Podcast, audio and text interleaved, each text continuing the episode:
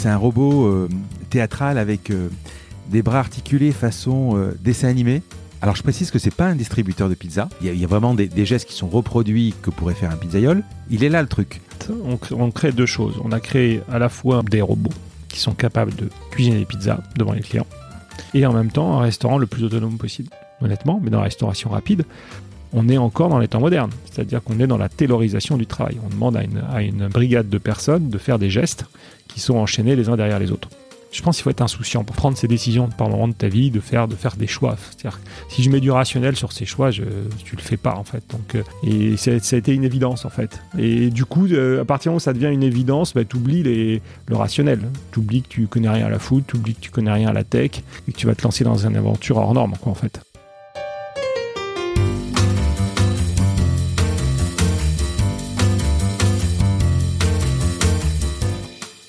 Vous écoutez La Combinaison, le podcast qui part à la rencontre de personnes exceptionnelles qui ont réussi dans leur domaine.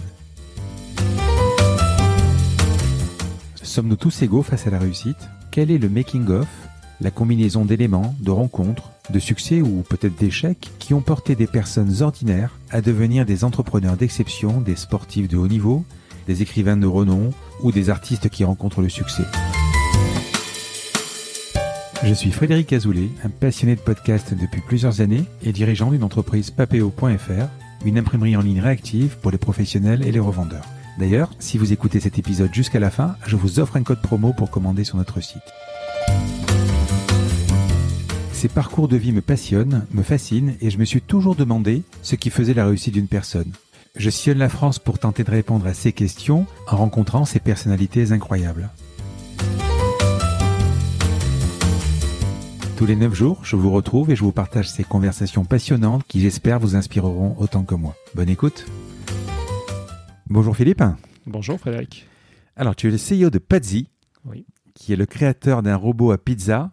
Alors je précise que c'est pas un distributeur de pizza. J'ai eu la chance hier soir de- d'en déguster quelques-unes euh, avec toi dans, dans un de tes restaurants. C'est assez spectaculaire parce que euh, c'est un robot euh, théâtral avec euh, des bras articulés façon euh, dessin animé. Je, me- souviens de ce truc-là où euh, dans le Tex Avery où il sort la, le bras pour brosser les dents comme ça, là, euh, voilà.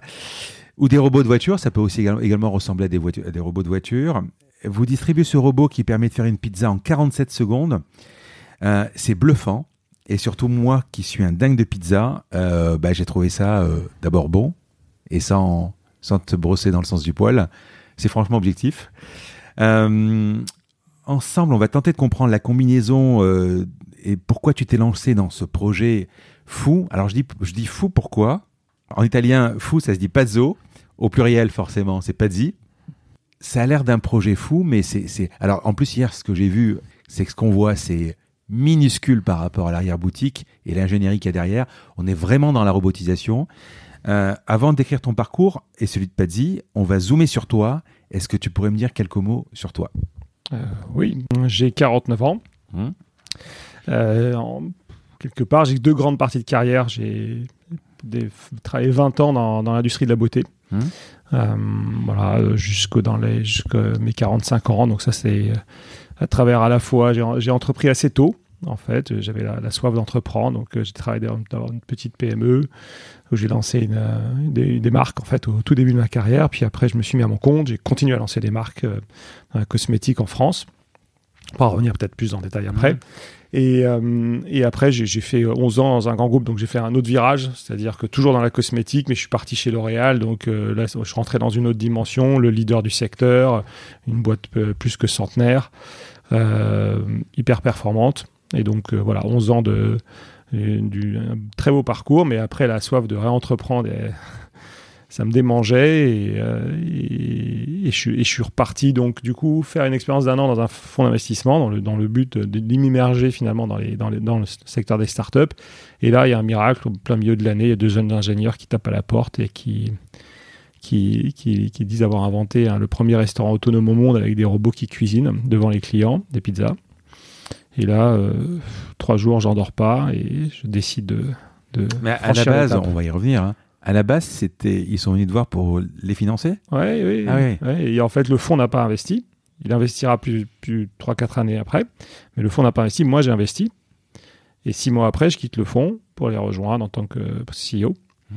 Et donc là, c'est la deuxième partie de carrière, c'est un grand, un grand bloc, parce que en fait, je rentre dans deux secteurs que je ne maîtrise pas. Un, c'est le food, zéro expérience, et la tech. Pire encore pour moi, où euh, j'ai jamais été. Euh, j'ai pas, de, pas de formation ingénieur et autres, et donc voilà, je rentre dans deux secteurs totalement, et en plus qui, qui sont un peu opposés, parce qu'on en parlera effectivement. Euh, la rencontre de la mécanique et de l'organique, c'est vraiment des, des contraires qu'il faut rassembler, et ça, c'était, il y avait des vrais défis autour de ça. Alors, si on revient en arrière, t'es né où? Je suis né à Paris. Tu as grandi à Paris Plutôt côté de Versailles. Voilà. Quel genre d'enfant et d'enfance? Calme, euh, calme, sans, on va dire sans, histoire. Euh, tu vois, dans une banlieue plutôt euh, plutôt bourgeoise, Chennai, Versailles. Donc c'était c'était bien avec une, une, fratrie. On était un grand frère. Moi, j'étais au centre. Mhm. Position assez intéressante, souvent la position du, du, milieu. Elle absorbe pas mal de choses, elle observe. Et, euh, et très rapidement, on va dire, dès mes, ouais, peut-être de l'âge de 12 ans, je, je, sais ce que je veux faire en fait. Je veux entreprendre, je, je veux travailler dans, dans, les, dans, le secteur économique, voilà, créer, créer de la valeur. Tes parents étaient dans l'entreprise? Mon père, oui, était cadre supérieur. Ma mère était plutôt profession libérale, chirurgien dentiste. Euh, il n'y avait pas de figure, effectivement, euh, d'entrepreneur autour de moi.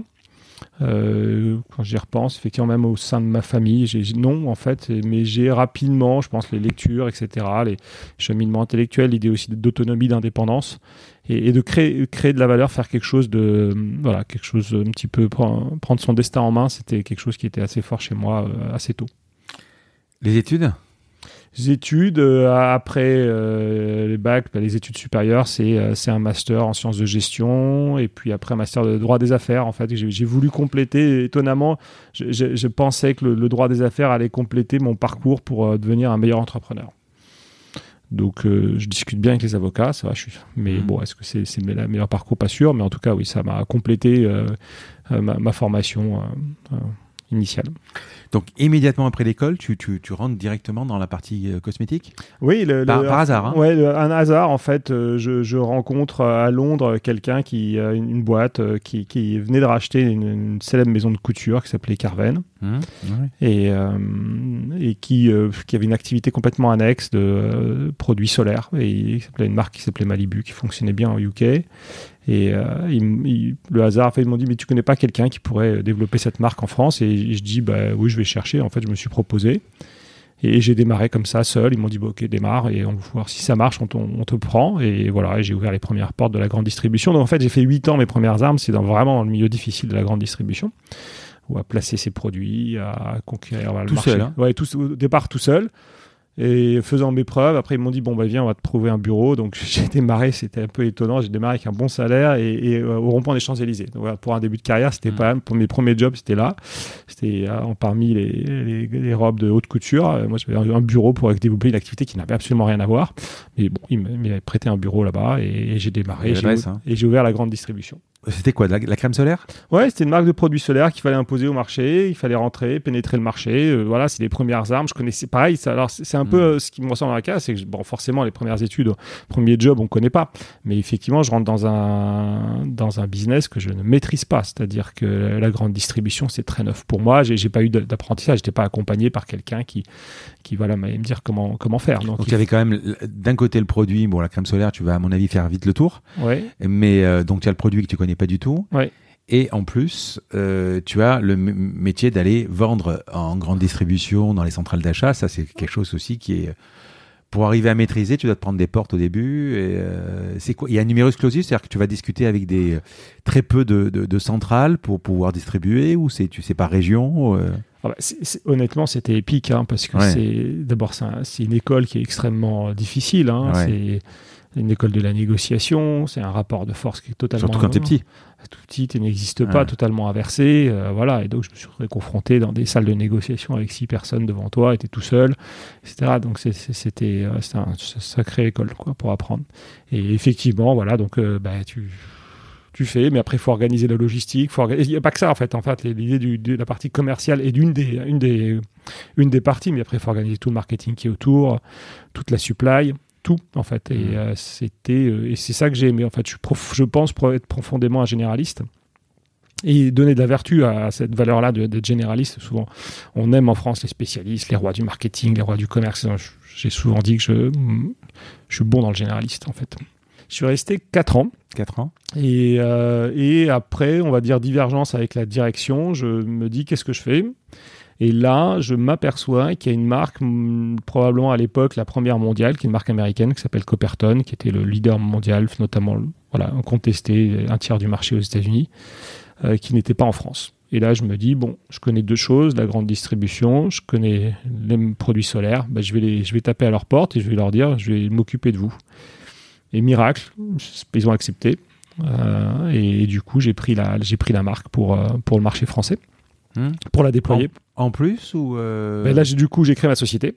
Donc à ce moment-là, là, vraiment, j'entreprends au sens, je quitte la, la société hmm. anglaise où j'étais euh, et là, je crée ma propre boîte. Mais tu pouvais pas distribuer Malibu et euh, non, Copperton Non, j'avais terminé l'histoire de Malibu. Et là, vraiment, je, je, me lance sur une marque. Et là, vraiment, qui est déjà installée, où il fallait réécrire une nouvelle histoire. Il fallait voir les angles d'attaque. On est quand même en France, là, sur le, chez L'Oréal et chez Bayersdorf. C'est vraiment deux, deux grandes boîtes qui, qui, ont, qui tiennent tout le marché euh, du, du, solaire. Et il fallait. Bayersdorf, c'est qui?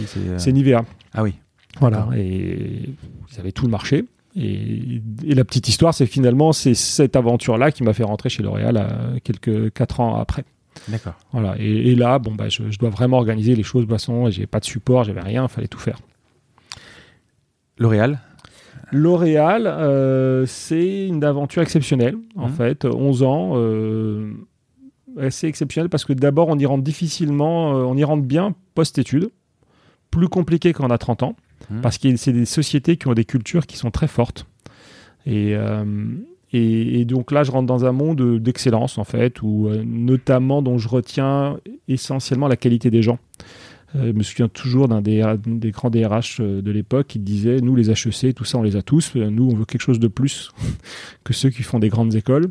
On veut des parcours uniques. Et, fondamentalement, c'est ce que j'ai rencontré. Ce que je peux retenir au-delà de la, qualité de la boîte, c'est la qualité des individus. Et, et là, je fais 3-4 jobs. Euh, c'est marrant parce que ce que tu dis, c'est que ces boîtes qui sont quand même effectivement des boîtes d'excellence, ils sont pas bons pour rien, quoi.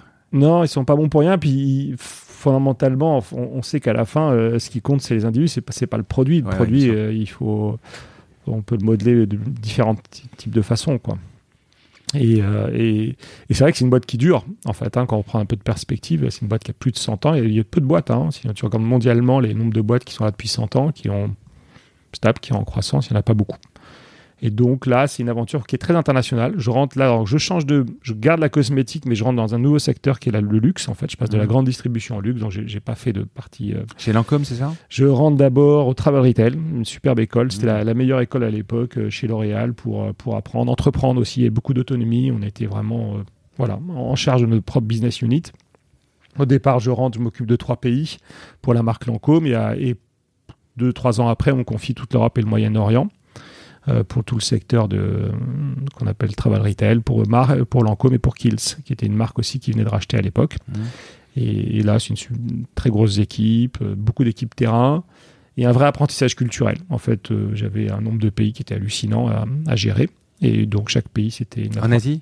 Non, il y avait toute l'Europe moyenne IMIA. Donc, voilà, sur et, donc et là, du coup, tu gères des approches culturelles très différentes. Tu, tu, disais Lancôme. enfin, pour moi, je me trompe peut-être. Hein, mais Langhomme, c'est un peu le Pierre Cardin du. Enfin, c'est pour moi, c'est pas une marque qui est. Euh, je me trompe peut-être. Hein. C'est pas une marque qui est euh, hyper euh, à la mode. Enfin, je sais pas. Non? Lancôme ah, c'est un des leaders. Enfin, c'est une marque aujourd'hui les plus vendues mondialement dans, ah dans, le secteur du luxe et en soins. Et puis en plus, ils ont fait une révolution. Il y a eu des, il y a eu des patrons de marques qui sont venus et qui ont vraiment fait des choses absolument incroyables sur la marque. Mmh. Mais c'est vrai que peut-être en France, et encore, hein, c'est quand même en Asie, ça se vend, c'est incroyable. Non, c'est une marque absolument incroyable. Et Kill, c'était vraiment le, petit une marque avec un autre modèle aussi. On était sur un modèle qui était retail, qui n'était pas les modèles d'origine de, de L'Oréal, donc il fallait aussi apprendre à, à mettre en place. Voilà, des, une stratégie sur ce type de marque. Et peu de temps, à, bout de trois ans, euh, je pars après en direction générale. Je viens directeur général adjoint de la marque Giorgio Armani. Donc là, je pars mmh. sur une autre sphère qui est une marque mondiale. Hyper intéressant, une marque. Ah, ils ont, ils ont Giorgio Armani comme, euh, comme marque Oui, mais sur la partie euh, parfum, cosmétique, etc. Mais c'était la deuxième marque du groupe mmh. de luxe en taille faisait à l'époque 600 millions d'euros. Et, voilà, et après j'en repars, on, on, a approché le milliard. Donc c'était une superbe aussi aventure parce que là, du coup, tu apprends un autre type de management. Tu vois, tu, tu, pas, tu dois convaincre des pays, tu dois convaincre, euh, tu dois avoir des stratégies qui sont mondiales. Tu as, as, aussi la capacité, ça, ça m'a servi toute ma vie après, de voir le monde euh, et d'absorber des informations sur tout ce qui est en train de se passer dans le monde en fait. Et, en fait les fondamentaux sur le on va dire comment les gens réfléchissent quels sont les grands fondamentaux de consommation que ce soit en cosmétique ou en foot c'est la même chose en fait. Et donc appréhender le consommateur en Chine aux États-Unis ou ailleurs ou, aux Émirats c'est hyper intéressant. Et donc ça ça a été euh, une très très belle expérience. Et après on va, il me propose de prendre la direction de la division luxe pour l'Asie du Sud-Est. Et donc là, c'est le départ pour Hong Kong. Euh, donc, euh, alors quand on est cadre, c'est le Graal. C'est l'expatriation, on l'attend tous. Euh. Bien placé, bel appart. bel appart, école payée, salaire sans impôt en plus à Hong Kong. Enfin, c'est, tout, tout, le monde attend ça à un moment donné. Plus, plus, plus ça va, plus les grands groupes euh, couper les, politiques d'expatriation. et nous, le reste, on avait encore. Étais célibataire à l'époque Non, non, famille, trois enfants. Ah euh, et là, euh, donc il y a le choix aussi, est-ce qu'il faut y aller, tous ensemble, donc, etc. école française pour les enfants. Alors, au départ, je décide de partir seul. Ouais. Et, et, et à ce moment-là, on me contacte dans un fonds d'investissement pour que je, je, vienne les aider à, construire tout un pôle de beauté. Et, et je m'étais dit toujours une chose si tu dois partir, il faut que tu partes quand ça, ça soit le meilleur moment de ta vie. Et j'arrive, je touche le Graal et je décide de partir. Donc je reste quelques, quelques mois à Hong Kong. Je fais plein de choses euh, entre l'Inde et les pays d'Asie du Sud-Est. Et en quelques mois, c'était hyper intense. Mais je pars, je repars. Et là, je démissionne. Donc là, c'était un acte fondateur pour moi parce que euh, tu as 45 ans, en général, c'est là où tu es dans ton confort. Tu as, as, du mal à partir à 45 ans, tu as le confort des grands groupes. Quand, quand tu travailles dans un groupe qui est numéro un, tu te dis tout ce qui est par ailleurs, forcément, c'est du que du numéro 2 et c'est moins bien. Alors, et c'est là où je décide de partir. Donc, quand tu dis partir, tu pars, euh, tu acceptes de partir à Hong Kong, tu fais quelques mois à Hong Kong. Ouais. Quand tu dis partir, euh, je démissionne. Démissionne, je, démissionne. Qu'est-ce qui se passe là-bas? Pourquoi tu, euh, comme tu dis, à un moment, euh, tu es à le Graal, tu es expat, tu as un bon salaire, tu es tu n'es pas encore lassé parce que tu viens d'arriver, c'est encore passionnant, j'imagine, à moins que la vie te plaise, te plaise pas du tout. Qu'est-ce qui fait que tu, euh, tu quittes, euh, comme tu dis, tu vas être numéro 2, mais en fait, c'est même pas numéro 2, c'est que tout ce que tu vas trouver derrière, ça va être moins bien, quoi. Oui.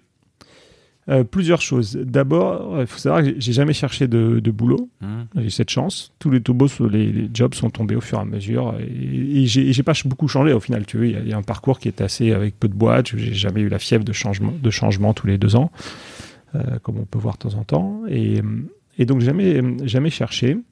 Mais je savais qu'il fallait que je, revienne à mes premiers amours à l'entreprise. Et j'avais peur d'une chose, c'est le confort. Euh, pas, c'était euh, un beau statut, je voyais en business class, tout allait bien, mais je me dis c'est trop confortable ça. Et ça, si je reste dans le confort, je vais m'enfoncer dedans. Et à 55 ans, euh, je, vais, passer le reste de ma carrière à protéger mes arrières et à pas me mettre en risque. Oui, mais tu, restes, alors d'après ce que j'ai lu, tu, restes quand même directeur L'Oréal Luxe, c'est ça? Asie du Sud-Est.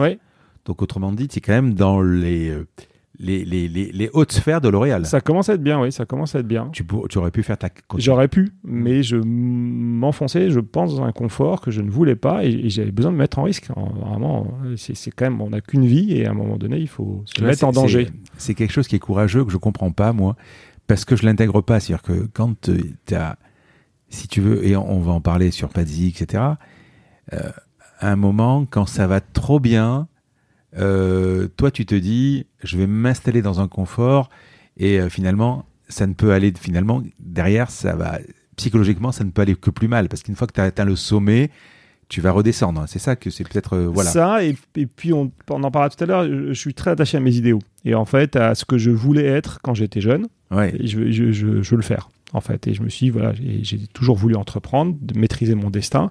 Et je sais qu'à un moment donné, je vais plus maîtriser mon destin toutes les façons, dans, dans toutes les grandes boîtes, quand tu as 40 ans, quand tu as fait une longue carrière, on va dire un minimum de 10 mmh. ans, tu te poses cette question qu'est-ce que tu fais? Et en général, tu pars pas. c'est difficile. Si tu pars, tu te fais chasser par un, simili, c'est-à-dire le, concurrent proche et qui, qui, va te chasser. Là, il y a un petit mouvement à l'âge de 40 ans ou 45 ans. Mais partir pour faire, te mettre vraiment en risque, c'est assez rare. Et, j'avais besoin de ça. aussi. Mais parce qu'il y a l'argent. Hmm. Effectivement, tu as, as le train de vie, tu peux pas changer, tout chambouler. Et, là, il y, a quand même, il se passe aussi une chose, c'est qu'on vient me chercher aussi dans les bonnes conditions. C'est-à-dire qu'il y a. Là, c'est Otium. Là, c'est Otium. Donc, c'est un ah, family office de Pierre-Édouard Sterrin, celui qui a hmm. créé Smartbox. Hmm. Il vient me voir, il me dit écoute, je veux, euh, je, veux que tu nous rejoignes. Tu as un an pour euh, sourcer des équipes d'investissement à, investir dans le secteur de la beauté. Je veux vraiment qu'on crée un pôle beauté au sein, au sein d'Otium. Et derrière, euh, si tu trouves une boîte dans laquelle toi tu veux t'investir en tant que patron, euh, on y va ensemble. Et, voilà, et donc je pars sur. Et là, je me dis, bon, bah, du coup, là, il y, a un vrai intérêt. Je prends moins de risques parce que du coup, j'arrive euh, financièrement à, retrouver. Donc, je perds tout ce qui est statut autour du leader, mais je repars sur une nouvelle aventure. Et là, je découvre un deuxième monde, qui est le monde des startups en fait, que tu côtoyais pas quand tu es dans un grand groupe, les startups, c'est un peu lointain quand tu es opérationnel, travail, mmh. voilà. Et donc là, je, découvre voilà, tout un écosystème. Et on, commence à être dans les années où en France, il se passe énormément de choses. Hein. Ça bouillonne sur la création de boîtes. Et, on est en quoi là? Et là, on est en 2015. 2016, mmh. pardon. 2016. Ok. Donc c'est l'année 2016. Et donc là, euh, avec les équipes d'investissement, on fait quatre investissements dans des belles boîtes. On investit dans Merci Andy, la beauté, au My Cream et, euh, même cosmétiques. Très belles aventures, euh, franchement des, très beaux dossiers et qui aujourd'hui réussissent très bien. Et, voilà, je passe là. Et, à ce miracle, hein, ce que je racontais au tout début, de ces deux ingénieurs qui tapent à la porte en plein milieu de l'année et qui disent Voilà, on a besoin d'argent, on a un projet un peu fou. Et, moi, je me suis dit Ce projet, je veux en faire partie. Alors, on y va, on y arrive. On va y arriver. Euh, tu quittes L'Oréal pour aller chez Otium. Tu, es assez spécialisé sur la beauté quand même. Finalement, euh, les, deux mecs qui vont venir te voir pour le robot à pizza, mm, euh, c'est presque une erreur. Ils n'ont pas à venir là en fait. Ils n'ont pas à te rencontrer. Puisqu'ils cherchent de l'argent. Ok, vous êtes un fonds, mais toi tu es assez spécialisé, donc normalement ils n'auraient pas dû te rencontrer. Alors, normalement, ils n'auraient pas dû me rencontrer. Comme quoi, c'est dingue. Hein. Et c'est un hasard, en fait. Mmh. Hein. Il y a un hasard absolument incroyable. Et, je me souviens toujours, euh, ils avaient une... c'est des gens, euh, Cyril et Sébastien, de, fondateurs absolument mmh. incroyables parce qu'ils sont complètement fous et en même temps assez modestes. Mmh. Et, et, ils présentaient leur projet, puis ils, présentaient leur organisation l'année d'après, en 2017. Et ils disaient, voilà, euh, ils se retiraient d'un cran parce qu'ils voulaient absolument que quelqu'un vienne les aider pour les épauler. Et, voilà, je me suis imaginé en ce rôle tout de suite, en fait. C'est, enfin, il y a un moment donné où tu sais que c'est, ça pour toi. Et ça a été une évidence, en fait. Et du coup, euh, à partir du moment où ça devient une évidence, bah, tu oublies les, le rationnel. Tu oublies que tu connais rien à la foot, tu oublies que tu connais rien à la tech, et que tu vas te lancer dans une aventure hors norme, quoi, en fait. La rencontre, elle se passe comment? C'est-à-dire qu'ils arrivent, ils te montrent une vidéo, ils te montrent quelque chose Qu'est-ce que au départ, en fait, ça se fait en deux temps. Ils, parlent du projet mmh. et, après ils m'emmènent dans leur laboratoire. Donc, ils, sont, ils avaient un entrepôt dans le 77 et ils avaient placé le robot. Il était caché derrière des draps, mmh. très secret. Euh, et, du coup, ils me font goûter leur pizza. Et ils me montrent un robot qui. Et, ce qui était très étonnant, c'est que non seulement c'était hors de, mes compétences au départ, mais c'est en plus hors de ma sensibilité. C'est-à-dire que moi, j'ai une sensibilité sur le le foot qui est très très fort, très émotionnel. Et, le robot, pour moi, c'était pas générateur d'émotions, c'était l'antithèse de l'émotion, le rapport à, la nourriture, à l'organique. Et pourtant, il s'est passé quelque chose de très fort et d'émotionnel finalement en fait hein, c'est on parle d'émotion en ce moment et, qui a fait que je me dis c'est ça on, on l'a vu hier soir donc et je posterai vidéo euh, en, note de l'épisode donc d'abord il y a, y a, des grands gestes c'est pas un robot euh, c'est pas une machine à pizza dans lequel euh, c'est un distributeur de pizza. Il y a, vraiment des, gestes qui sont reproduits que pourrait faire un pizzaiole. Euh, on, va le détailler, etc. Mais euh, initial, enfin, les, alors c'est, ils ont une pièce pour eux. Enfin, je parle des robots, ils ont une pièce pour eux. Il y a encore cette gestuelle. Quand tu as vu ça, il y avait déjà cette gestuelle. Il y avait quelque chose comme ça ou c'était plutôt des robots beaucoup plus simples, quoi? Alors, il n'y avait pas le décorum de, que tu as pu Hmm. voir euh, hier, mais il y avait tout, en fait. C'est en ça qu'ils ont été hyper visionnaires. C'est que dès le départ, en fait, ils avaient un pitch hyper simple. Ils voulaient faire de bonnes pizzas accessibles à tout moment pour tous. Et, et avec des robots visibles. Et ce qui était euh, peut-être euh, compliqué, parce qu'au début, euh, et c'est pour ça aussi d'ailleurs que je suis rentré sur ce sujet, c'est qu'il y avait un vrai sujet de complexe, complexe d'acceptation. Assumer des robots qui allaient cuisiner euh, devant les clients, c'était du coup changer non seulement le, le paradigme de la restauration, mais en même temps aussi la robotique. La robotique, euh, quand tu crées un robot, tu ne cherches pas à être esthétique.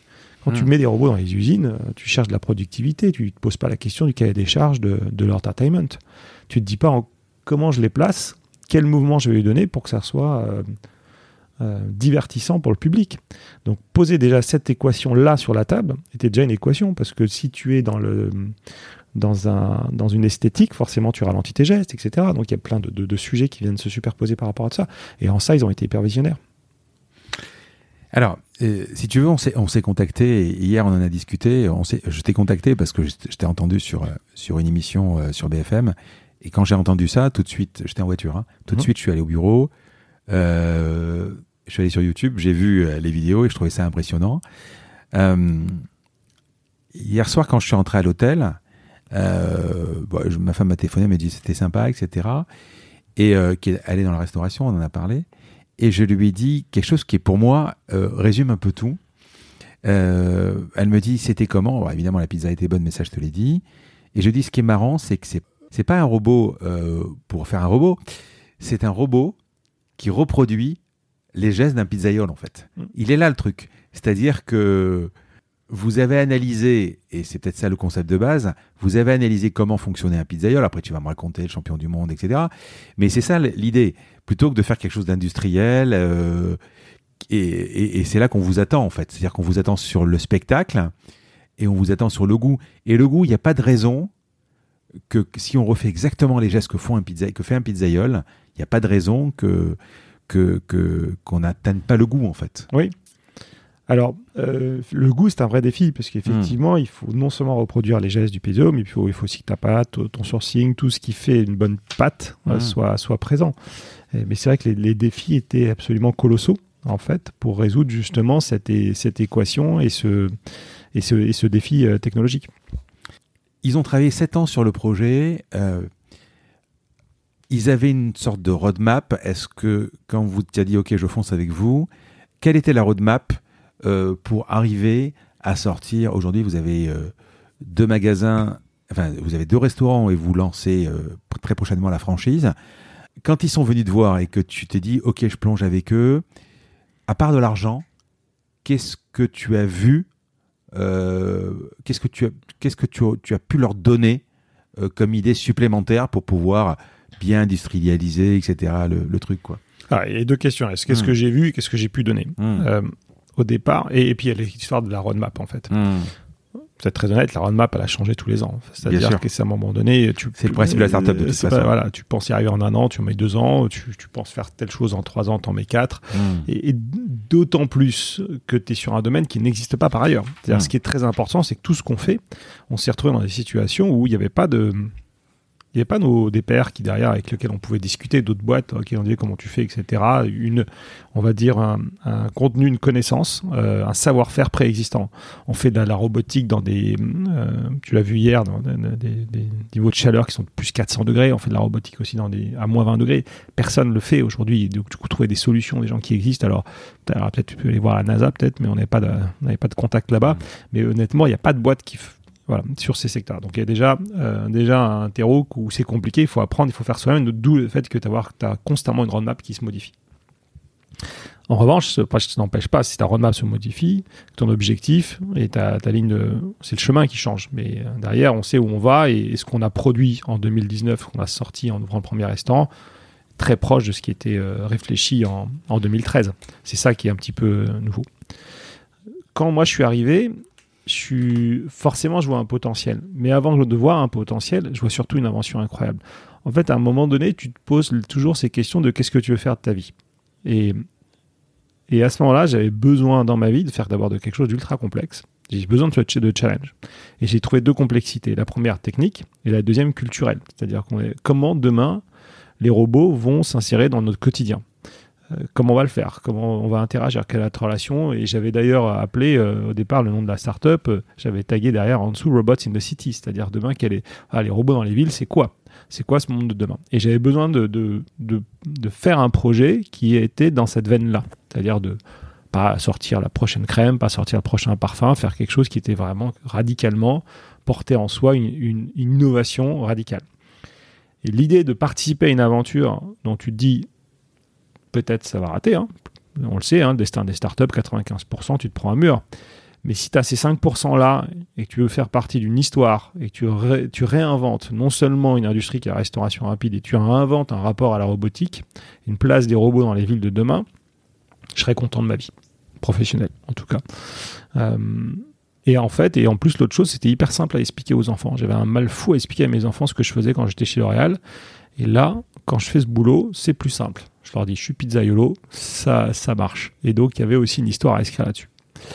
Euh, donc, je vois le potentiel. Euh, la question, oui, c'était sur le potentiel. Et après, la monétisation, tout ça, on la voit très rapidement, mais tout ça va changer avec le temps. C'est-à-dire tes équations économiques, ton robot, tu pensais le faire à tel prix, il augmente, etc. Tu sais déjà que la market size est énorme. Oui. Euh, tu sais que c'est vraiment un produit qui est, c'est pas un produit de niche, quoi. Enfin, je parle de, de la pizza. Hein. Ah oui, alors tu sais que tu travailles effectivement hmm. sur le plus gros marché. Donc tu sais que tes hmm. fondamentaux, ils sont bons. Tu sais que, très, on le sait, on a vu très rapidement, dès que je suis arrivé, on a mis en place, sans commencer à améliorer le produit, la pizza, parce qu'à la fin, tu te hmm. dis, les gens vont venir pour le robot probablement au début, mais ils reviendront que si c'est bon. Donc il faut absolument. Donc ce qui est mis en place au départ, probablement, mais j'ai fait deux choses en trois mois, c'est mettre en place un chef, parce que si le produit était pas bon, ça n'allait pas fonctionner. En plus, on est en France, on a une sensibilité à la nourriture qui est très très forte. Et deuxième chose, je fais rentrer des investisseurs.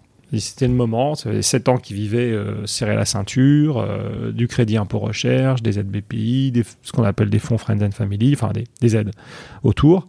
Il fallait rentrer un petit peu dans une autre euh, dimension, faire rentrer la boîte dans une autre dimension. Donc j'arrive en janvier 2017 et on signe en avril, enfin dans les mois d'après avec des investisseurs. Donc ça a été, ça a été assez rapide, on les rencontre, enfin on lance la levée de fonds ouais, trois mois après.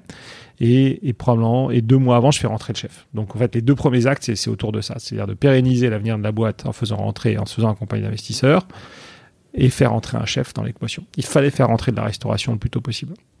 Mais les, les, deux, les deux jeunes, enfin les deux roboticiens, ils avaient déjà une structure ou c'était juste. Euh, bah, une structure. Ils montaient une structure euh, qui s'appelait à l'époque Ekim, qu'on a renommée la Pazzi Robotics, ouais. Euh, qui a été créée en fin 2013. Donc tu prends des parts direct? Là, je prends des parts, je, oui, j'investis. Ça, mmh. c'était en 2016, quand je suis, quand à l'époque où je suis Otium, où je, je crois au projet, j'investis. Et, hum, et puis, et voilà. Donc, et après, je rentre, je passe 100% de mon temps à partir de février 2017. Et à ce moment-là, on, on est 6 personnes. Voilà. Aujourd'hui, on est 35, mais au départ, on était 6. Il y avait un robot au centre, et puis on se dépatouillait avec 6 personnes. Alors, explique-moi un peu, et on va expliquer surtout, euh, qu'est-ce que c'est parce mhm. que même s'il y a des vidéos, euh, explique-moi ce que ça peut faire, explique-moi euh, qu'est-ce que c'est comme produit. Euh, alors je te pose la question, mais j'ai déjà la réponse, euh, forcément. Mais c'est pour les auditeurs, vas-y.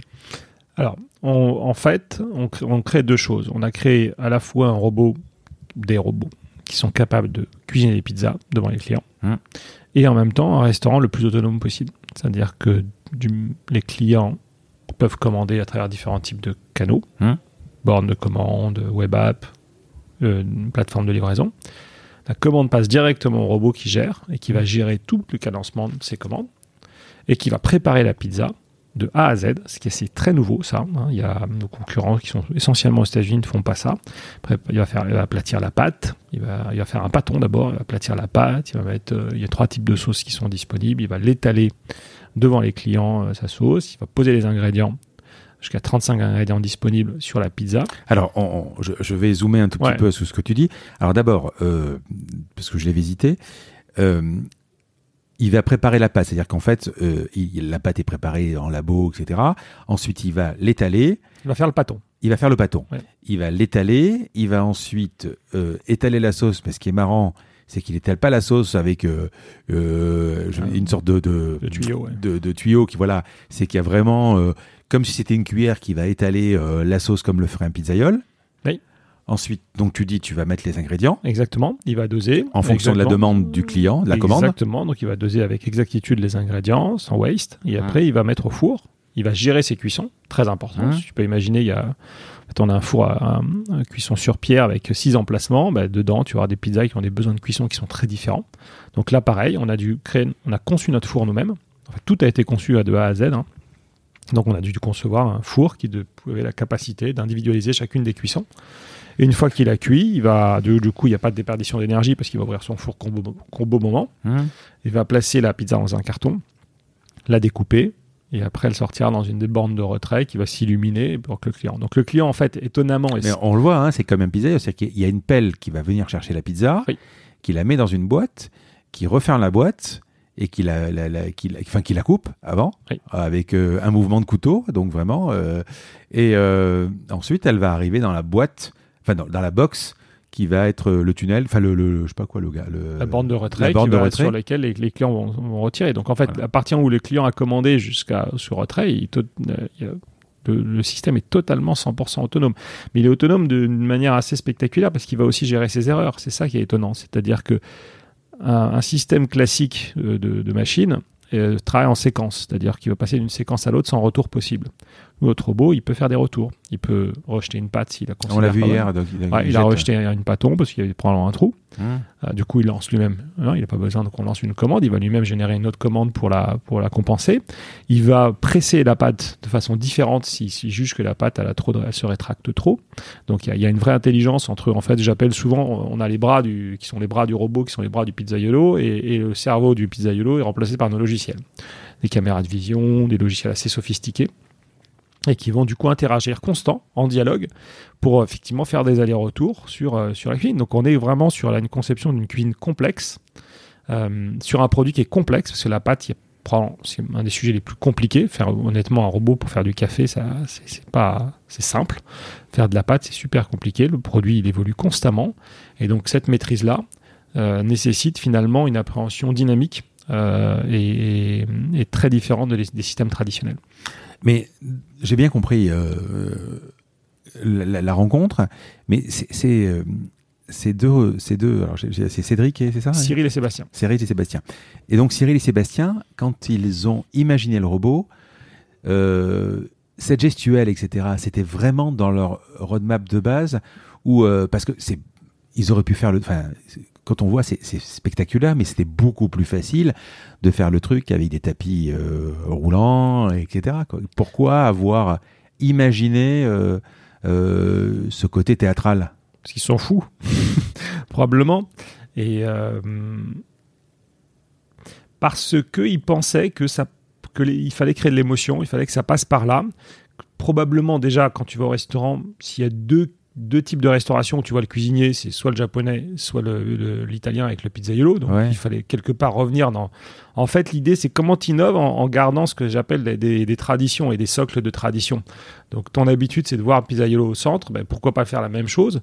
Et, et ils sont partis tout de suite là-dessus. Ils ont même été jusqu'à mettre des, des- des- des systèmes de sauce où le robot il allait prendre un poivrier, mettre du poivre sur la pizza de façon hyper élégante. Ils, ils avaient tout développé et, et, et ça c'était assez unique. Et donc ils ont passé du temps à regarder des vidéos de pizzaiolo qui étalaient la sauce tomate pour reproduire les gestes. Ça, ça prend du temps parce que prendre une louche et pour euh, pouvoir l'étaler sur une sauce, ça peut paraître simple, mais c'est hyper complexe mécaniquement. Donc en fait, il y a beaucoup de complexité dans tout ça. De toute façon, euh, si c'était un simple tapis roulant, on serait peut-être pas là déjà, toi et moi. C'est vrai. Combien de temps pour faire une pizza? Euh, 47 secondes, là, on l'a dit. Mais euh, entre le moment où, euh, où je commande et le moment où je l'ai dans mon assiette Alors, c'est effectivement, c'est 5 minutes, Hum. mais si on commande ensemble, la deuxième euh, sortira à 5 minutes plus 47 secondes. Donc effectivement, le parce qu'en fait, il a trois bras, le robot, et l'ensemble des, des- des modules permettent de paralléliser en fait, à la- et donc il y a une sorte de balai constant de pizzas qui se font les unes derrière les autres, Hum. ce qui fait que toutes les pizzas sortent après toutes les 47 secondes. Mais il en faut, pour faire une pizza, il faut 5 minutes. Combien de pizzas par heure? 80. Tu sais combien est le record du monde en, euh, détenu par des, de- un pizzaiolo de Domino Pizza? Ah, tu le sais toi alors Ouais. C'est- C'est Tu sais quoi pas 133. 133, d'accord. C'est pas. Alors après, je sais pas si le mec il a fait. euh, Seul? Alors oui. ou en équipe? Parce que Domino's, ils sont souvent en équipe. Alors, je sais pas, il s'appelle Jeff Zagros, je l'ai trouvé sur Internet. D'accord. De toute façon, Euh, c'est un concours organisé chaque année par Domino Pizza. Maintenant, ce que j'ai pas, c'est savoir s'il fait à chaque fois une margarita. Donc la margarita, c'est fromage et, et, et- et tomate. Ou alors, parce que vous, c'est 47 secondes, c'est 80 pizzas par heure, mais ça peut être 80 pizzas différentes. Oui, Alors que lui, je sais pas si ça peut être 80 pizzas différentes. La, la clé, elle est là, après, il pourrait faire, mais après, ce qui fait pas des erreurs. En fait, le problème, c'est qu'en fait, l'intérêt de la robotique, c'est qu'elle se trompe pas, et c'est qu'elle peut maintenir aussi les 80 sur 24 heures. Je suis pas certain que Jeff, il peut le faire sur 24 heures. Ouais. Pendant 7 jours de suite. Alors, parlons de la garniture. Euh, là, c'est le seul truc qui est hors de vision du client. Et je voudrais que tu m'expliques pourquoi. Euh, alors d'abord sur la- le, le choix des... On a passé euh, moins de temps, parce que quand même la- la- les défis technologiques de- étaient de 7 ans sur la partie, on va dire, robotique, software, mécanique, mais on a quand même bien passé facilement 2 ans à trouver les bons ingrédients. Mm. À, se rapprocher des, des bons moulins pour la, pour la farine, à trouver nos, nos fournisseurs en Italie, en France, etc. Parce qu'on avait un- vraie volonté.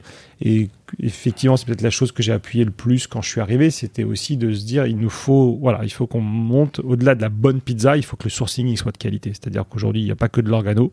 On est dans un monde où il faut bien manger, bien sourcer, avoir du bio, avoir des, euh, aller chercher de la pêche durable et des bons produits. Donc c'est ce qu'on a fait. Et, euh, et, et effectivement, euh, Cyril et Sébastien ont passé pendant trois ans à essayer de doser des ingrédients. C'est un système hyper complexe.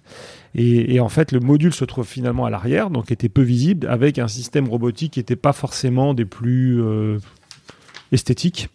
Et donc, on, a décidé de ne pas montrer cette partie. Et comme en plus, elle est extrêmement brevetée, il y avait aussi une histoire de propriété un petit peu intellectuelle. Parce que le dosage d'ingrédients nous permettra demain de faire des soupes, euh, de faire des smoothies, on peut faire plein de choses. En fait, on dose tout type d'ingrédients. Aujourd'hui, on est capable de mettre du pistou, tout type de fromage, des viandes, des légumes, euh, des poissons, des calibres extrêmement différents. Euh, alors que, effectivement, quand tu regardes ce que j'appelle moi les systèmes séquentiels qui sont par ailleurs, ils sont obligés de te faire des, des produits extrêmement normés en termes d'offres, c'est-à-dire tu as des rondelles de la même taille, etc. Parce que tout le dosage est un dosage beaucoup plus industriel, alors que nous, finalement, on arrive à doser des ingrédients avec des calibres et des formes qui sont très, très différentes. Et c'était le but, en fait, aussi, hein, de... On savait que la perception d'un robot pouvait être très standard, pouvait provoquer une image très standard du projet, donc il fallait absolument déstandardiser la perception. D'où les gestes, d'où le fait d'avoir des pizzas si tu fais 10 rennes, il n'y en a aucune qui se ressemble, parce que à la fois nos ingrédients, ils sont pas de la même dimension, etc. Ils sont découpés différemment les uns des autres. Et, et deuxièmement, en plus, on dépose aléatoirement les ingrédients dans la pizza. Donc tout ça fait que ta pizza, eh ben, elle est unique. Et tu fais par exemple des anchois? Non, on fait pas d'anchois. C'est compliqué ça aussi. euh. Ça peut être compliqué. L'œuf, c'est sûr, on le fait pas. On a, on- voilà, c'est un produit liquide, on n'arrive pas à le faire. Et l'anchois, probablement, on pourrait le faire. On pourrait. Ça signifie On fait que... des capres, tu vois, mais c'est pas le même format, mais on, on arrive à faire de la capre. Ouais, ça signifie que euh, il faut formater le produit en amont. Pas tellement en fait, c'est ce que je disais, c'est-à-dire que à part deux trois produits type l'œuf et autres, on prend tous les produits, c'est-à-dire que tu n'as pas besoin de formater. Ton seul formatage, c'est ta volonté de se dire Non mais le, le jambon par exemple, tu peux pas, il faut qu'il soit cou- précoupé quoi. Oui, mais Tu peux pas couper tranche de mais- jambon. euh, Enfin si si, tu pourrais tout, tu pourrais le faire, mais euh, après il y a plus de limite quoi. Tu as raison, mais contrairement à la restauration rapide qui, fait des formats de timbre, qui veut un, qui voilà, qui mesure exactement précisément et qui a un découpage extrêmement précis, nous, on est sur une liberté en fait de, de calibre et de dimension qui est extrêmement vaste. Et ce qui du coup te donne beaucoup plus de, de possibilités le jour où on va partir à l'étranger. Par contre, il faudra de toute façon acheter euh, les ingrédients chez vous parce qu'il faut qu'ils soient euh, compatibles avec les machines. Oui, mais ce que je, Ouais. il faut que ça soit compatible parce que, mais en même temps, on peut se- s'offrir beaucoup d'ingrédients, donc ça nous permettra d'avoir du sourcing local le jour où on partira aux États-Unis, et donc euh, et d'avoir des belles aventures sur euh, sur ce qu'on fait. Oui. Est-ce que, euh, par exemple, euh, euh, je sais pas, en, en termes de cuisson, euh, comment vous calculez euh, si euh, hier on a parlé, par exemple, je sais pas moi, des champignons qui, qui, qui gèrent, qui, qui, dégagent plus de- de- d'eau. comment vous faites si vous avez des ingrédients qui demandent plus de cuisson? Tu peux ajouter tes ingrédients. Ça marche par combinaison? Vous adaptez ou il y a une sorte de lecture de la pizza ou euh, Pour l'instant, il n'y a pas une lecture. On a des combinaisons, on a des recettes au sens où on sait que certains ingrédients dégagent plus d'eau, comme Mm. tu le sais, comme Mm. le champignon notamment, il dégage de l'humidité, etc. Donc on adapte. On a la capacité dans le four d'adapter euh, au sein de chaque pizza une, capacité à adapter la, la cuisson et l'humidité. En revanche, l'année prochaine, on va lancer un créateur, c'est-à-dire une capacité de faire n'importe quel type de pizza. On va probablement arriver à des combinaisons de 5 millions de recettes différentes. Mmh. Et là, il faudra lancer un algorithme qui permettra de calculer la, bonne cuisson. On ne va pas s'amuser à préparamétrer les 5 millions de recettes, c'est pas possible. Mmh. Donc ça, c'est un des chantiers pour l'année prochaine. Là, vous avez deux pilotes, c'est-à-dire deux, restaurants. Quel est euh, le but euh, c'est bon, j'imagine la franchise et, de vendre le robot. Mais euh, c'est quoi C'est aujourd'hui, c'est de proposer quoi? C'est de leur dire voilà, aujourd'hui on a une pizza autonome sans quasiment pas de personnel. Mhm. Quel est le le, le, le, le, deuxième argument à part de dire que c'est spectaculaire quoi et que les pizzas sont bonnes? Alors, au, départ, tu avais deux arguments qui étaient, qui étaient ceux-là. C'est-à-dire que tu, tu, vivais une expérience totalement différente, mhm. inédite, avec des bons ingrédients et, et en totale autonomie sans les contraintes classiques de la restauration. Avec la pandémie, est arrivé un autre argument. alors, quand je parle des contraintes de la restauration, c'est la difficulté à opérer, le, détail. effectivement, en fait, nous, notre vision, c'est d'offrir une solution plug and play. C'est demain que tu n'es pas restaurateur, tu places ton robot, on le branche, et tu as une solution, tu as un restaurant qui opère. Et ça, c'est très neuf. Hein. normalement, quand tu prends un concept de restauration, tu passes facilement euh, trois mois en formation, etc. Nous, en cinq jours, tu peux être capable d'opérer ce restaurant. Donc ça, c'était la vision inédite. La pandémie a créé un phénomène qui est radical, c'est que tu as bah, des, employés ont, juste jeté leur tablier. En fait, tu as eu 237 000 personnes qui sont parties de leur job en France en un an, hein. c'est colossal. Et la même chose sur tous les pays dans le monde entier. Il y a, pour des raisons dont on pourrait évoquer, un, retrait de cette profession. Et c'est un métier difficile. Métier difficile, pas bien payé, parce qu'en fait, l'équation économique, c'est pas parce que les patrons s'en mettent pas les poches, c'est juste que l'équation économique, elle est compliquée. Les patrons gagnent, enfin, l'artisan gagne pas forcément bien plus d'argent. Mmh. C'est juste, c'est voilà, l'équation est difficile. Et surtout la pizza, parce que c'est pas. Il y a des chaînes évidemment, tout ça, mais sinon un pizzaïol, un restaurant de base ou un snack ou un camion. Bon, le camion, euh, serait peut-être difficile en, robot, quoi. Mais euh, j'ai pas l'impression que les pizzas, ce sont des trucs hyper rentables, même si la pizza elle-même est rentable, c'est-à-dire que c'est pas cher, mm. Ça se vend toujours 10, euh, 12 euros, etc. Ça coûte pas grand-chose, ça coûte un euro ou deux, peu importe. Mais c'est pas générateur de 400 couverts, avec c'est pas des c'est pas des boîtes qui font des fortunes. Non. Donc euh, sauf les grands franchiseurs qui sont Oui, voilà, c'est ça ce qu'on dit. Euh, il y, avait, cette statistique absolument magnifique où si tu avais investi il y a 10 ans dans Domino's, tu aurais versus Apple, tu aurais gagné beaucoup plus d'argent sur le cours de l'action de Domino's que sur ah que, n'importe quel type de Gafa. Donc D'accord. Donc le franchiseur lui, quand il a un business model qui fonctionne bien, peut gagner des fortunes. Ça ne veut pas dire que tous les en gagnent. Et, euh, effectivement, euh, aujourd'hui, donc il y a une pénurie de l'emploi, et parce que aussi, notamment, les gens, euh, bah, savoir, c'est des conditions de travail qui sont difficiles. Tu travailles dans les heures où tes copains, bah, ils sont en train de manger entre eux, et toi, tu es là au fourneau. Et que ce qui est nouveau, c'est qu'aujourd'hui, pour les jeunes, il y a d'autres possibilités de job. C'est-à-dire que tu peux prendre un vélo pour, euh, pour faire de la livraison, tu peux aller faire un site web si tu es un peu doué sur Internet. Il y a plein d'autres possibilités de métier. Donc aujourd'hui, c'est un, un, secteur qui n'attire plus. Hmm.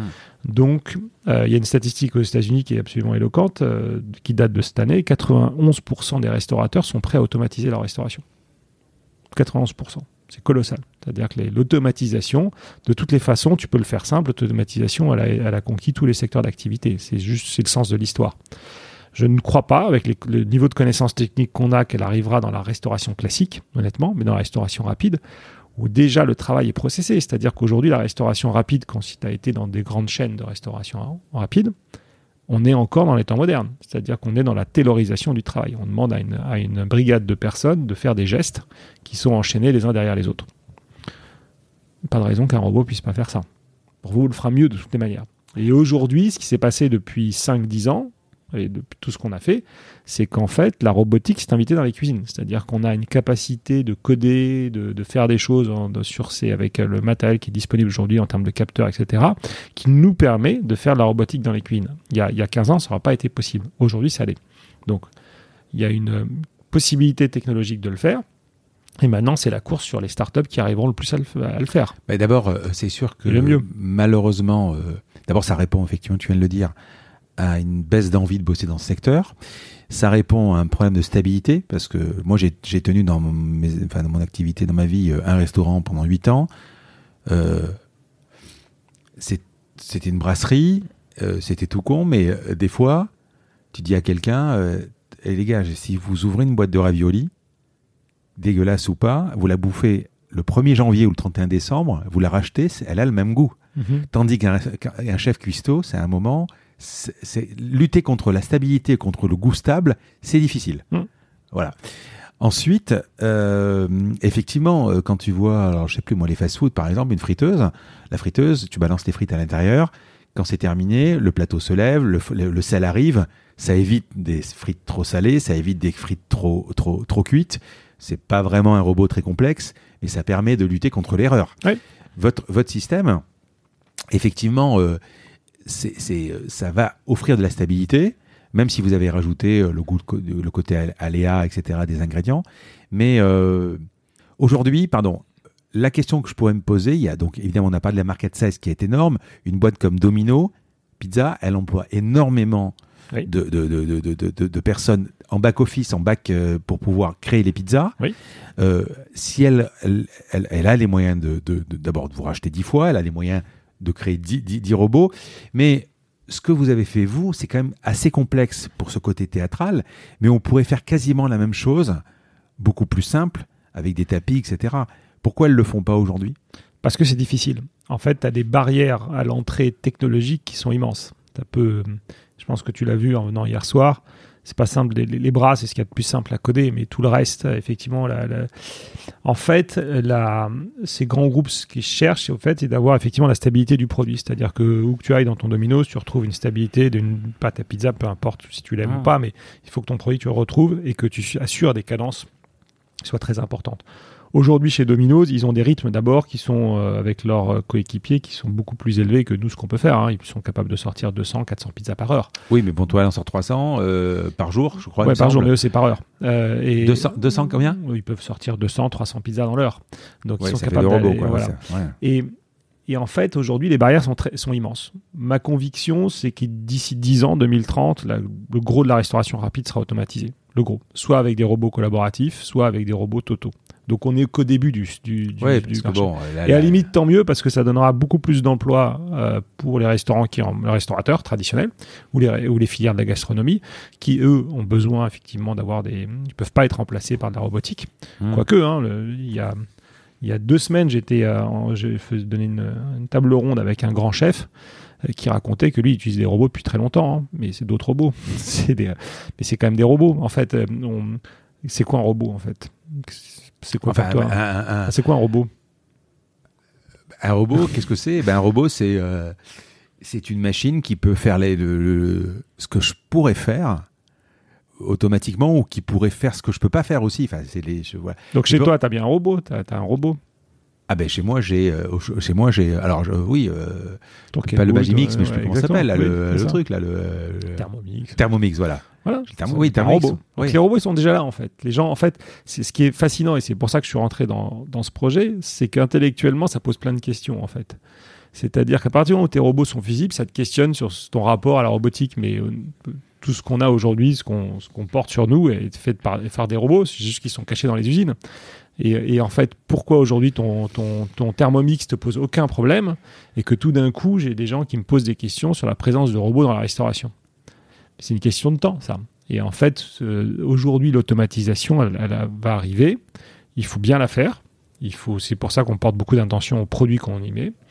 Mais c'est un, c'est un mouvement. C'est- plein de questions. euh, alors, je, je- d'abord le robot, on imagine le robot euh, qui vient, te- qui vient, qui est à la maison, qui fait le ménage ou etc. Bon, euh, aujourd'hui, euh, un petit aspirateur, c'est un robot, euh, Mhm. mais on le voit pas comme ça. La voiture électrique, la voiture autonome, qui va, qui va, qui est pas encore autorisée en France, mais qui va aller pendant que toi tu vas avec ta femme au resto, tu lui dis va te garer, et qui revient quelque part, c'est un robot. Oui. Elle va conduire à ta Mhm. place et aller se se garer et revenir. Bon, tout ça, ça fait rêver. Euh, ce qui ne fait pas rêver. Alors après, c'est peut-être aussi la faute de- des gens qui nous dirigent. Quand on voit par exemple Anne Hidalgo qui, qui est devant un distributeur de, billets, qui te dit moi mon rêve c'est que on enlève ce distributeur et qu'on remette une personne. Bien sûr, quand on parlait tout à l'heure il y a deux minutes du péage euh, en Italie d'ailleurs c'est moins que nous. En Italie il y a encore des gens au péage. Chez nous il y a plus quasiment que plus que des distributeurs de tickets ou de, ou de rendu de monnaie. Euh, Qu'est-ce qui fait qu'on est passé au robot? C'est peut-être aussi un problème social, c'est qu'à un moment, le robot, ben, il, il, se plaint pas, il travaille 24 heures sur 24, il tombe en panne, mais pas plus qu'en maladie, il se met pas en grève, et euh, et puis et puis il y a pas d'entretien quoi voilà il est, est là que, le truc est-ce que tu te mais c'est pas pour ça que vous voulez le même âge est-ce que tu Hmm. te souviens des, des, des caisses automatiques? Oui il y a, il y a Bah, je m'en 15 souviens, il y a- encore, hein. c'est non mais cette époque donc il y a 15 20 ans Oui. euh, les, les personnes qui travaillaient dans les caisses des, des, des, des grandes, de la grande distribution on disait que c'était le, le pire travail honnêtement hein, je me souviens encore on, dit, on jugeait que c'est un travail qui est qui est pas simple qui est voilà c'est probablement l'équivalent du poinçonneur des Lilas de Gainsbourg et quand les caisses automatiques sont arrivées, tout d'un coup, bah, tout le monde s'est offusqué. Oui, c'est c'est le dernier rempart à l'humanité dans un, dans un grand magasin. C'est le seul contact qu'on peut avoir, etc. Et aujourd'hui, ben, en fait, il faut pas penser le monde de façon unilatérale. C'est-à-dire qu'aujourd'hui, il y a encore des caissières, il y a aussi des robots, il y a les deux, puis il y a des, il y a des magasins qui font tout en automatique. Mais même quand c'est en automatique, il y a des gens qui sont là pour aider pour les caisses.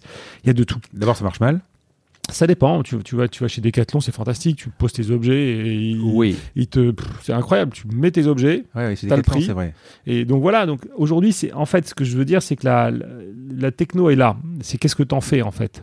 Est-ce que tu veux pas la regarder? Est-ce que tu veux faire comme effectivement un Hidalgo, remplacer sur, à la mairie euh, le, le photomaton par mettre un photographe toute la journée qui attend que tu prennes ta photo d'identité parce que les photomatons c'est pas joli et c'est des machines.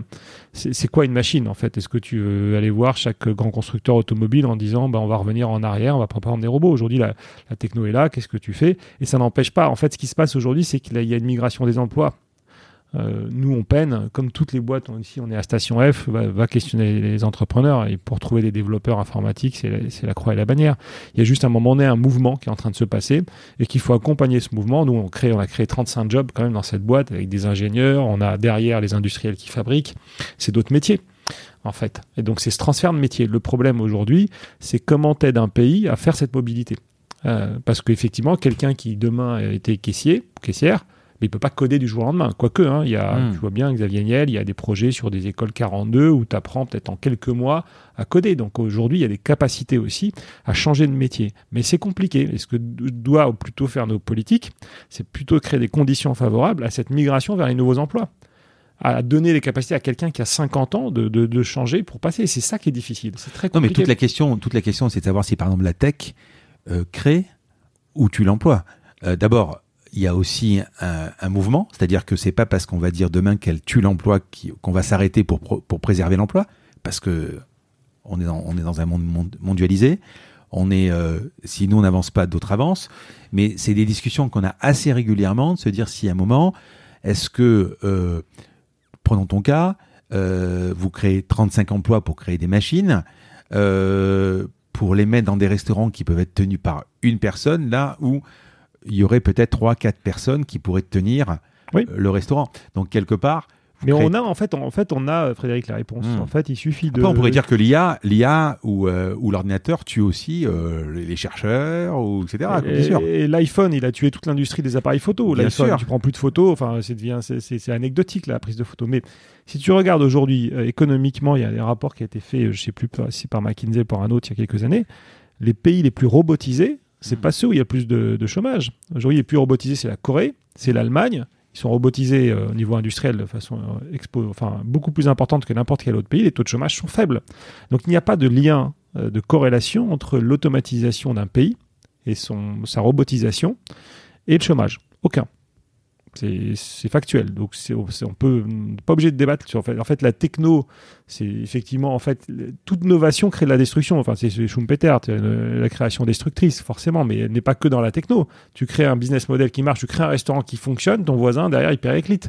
Mhm. Parce que quoi, tu as fait une meilleure pizza que l'autre, bah, du coup les gens ils viennent chez toi, ils viennent plus chez lui, donc il est obligé de virer des personnes peut-être.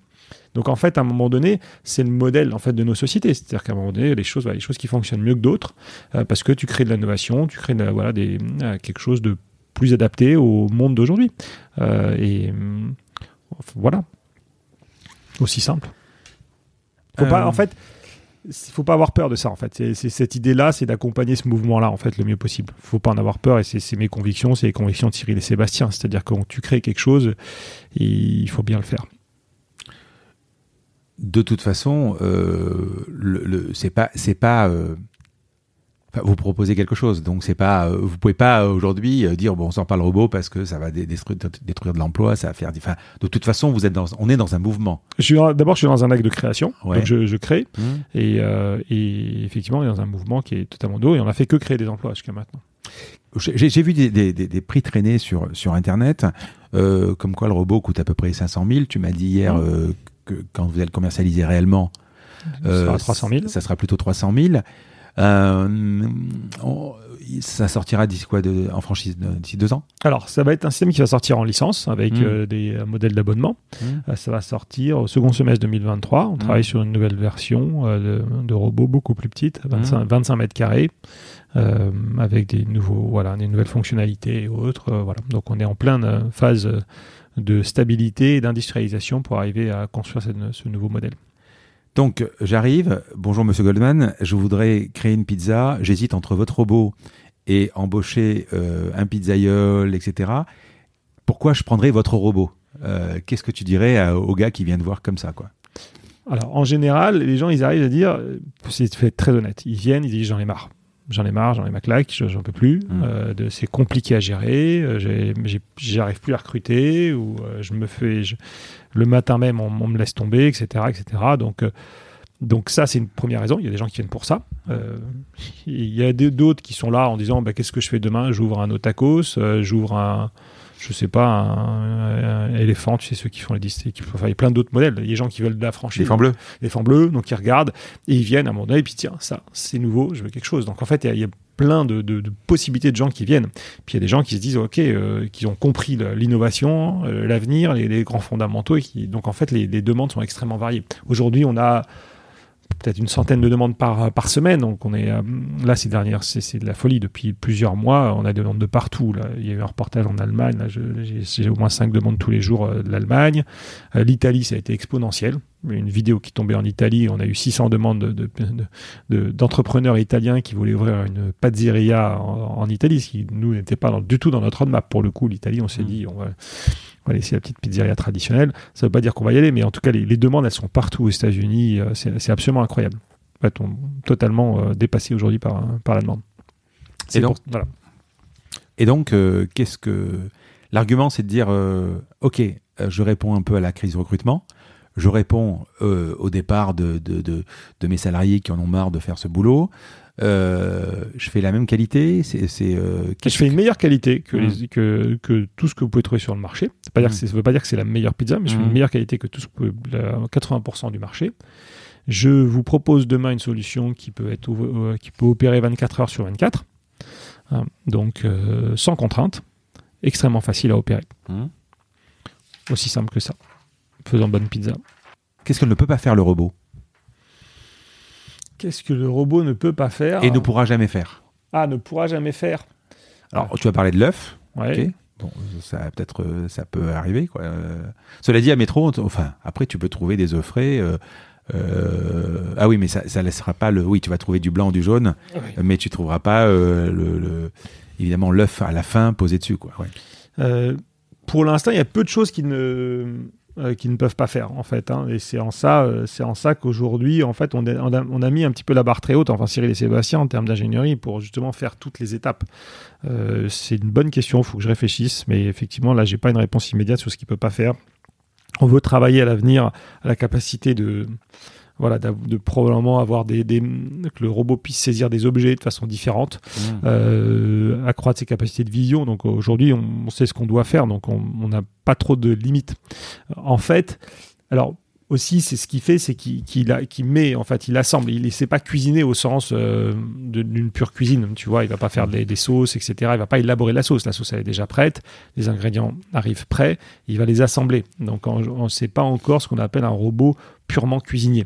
Euh, donc euh, il va pas faire de la, de la gastronomie encore. Par contre, la sauce, bah, c'est pas, enfin, ce serait pas le plus compliqué à faire, quoi. Si tu as une base de sauce de toute façon, Oui. des tomates euh, concassées, Oui. ce genre de choses. Mais par exemple, la pâte ou la sauce, ça pourrait être fait euh, presque sur place, quoi.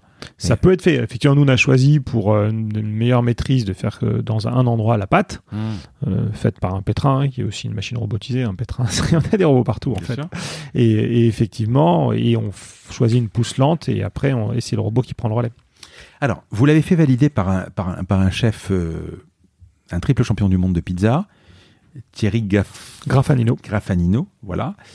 Euh, c'est d'une part, à mon avis, quand même de la legacy, et d'autre part, vous n'avez pas le choix, en fait. C'est-à-dire que si la pizza est moyenne, ça fonctionnera pas. Donc, vous étiez obligé d'aller sur un, un- un segment de bonne pizza, de bon goût et de bons, de bons ingrédients. Oui, en fait, c'est d'abord c'était au cœur du projet, c'est-à-dire de faire une pizza de qualité. Et- mais pour ça, il a fallu, et c'est quand je suis arrivé en 2017, c'est ou plutôt euh, rajouter un, un chef dans l'équation et, et dans l'équipe pour venir nous aider. Parce qu'effectivement, euh, tu transformes pas un ingénieur en restaurateur, en cuisinier du jour au lendemain. Et il fallait qu'il y ait cette notion, euh, cette expérience de la pizza.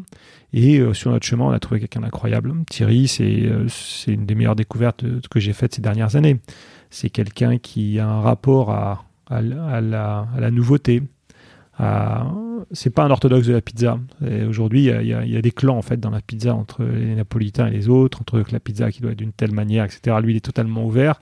Il, a probablement, c'est un des plus grands formateurs aujourd'hui sur la pizza euh, mondialement. Et il a tout de suite vu quelque chose de un potentiel. Il s'est dit, ben, pourquoi pas? Et, en fait, on, je dis souvent, c'est euh, notre robot a été inventé par Cyril et Sébastien, mais c'est l'élève de Thierry. Euh, parce que c'est Thierry qui a affiné les, effectivement les gestes sur la sauce tomate, qui nous a appris à faire une bonne pâte et, la rencontre était merveilleuse avec lui. Il est toujours là. Toujours là. Et à, nous dire, vous vous rendez compte ce que vous savez faire?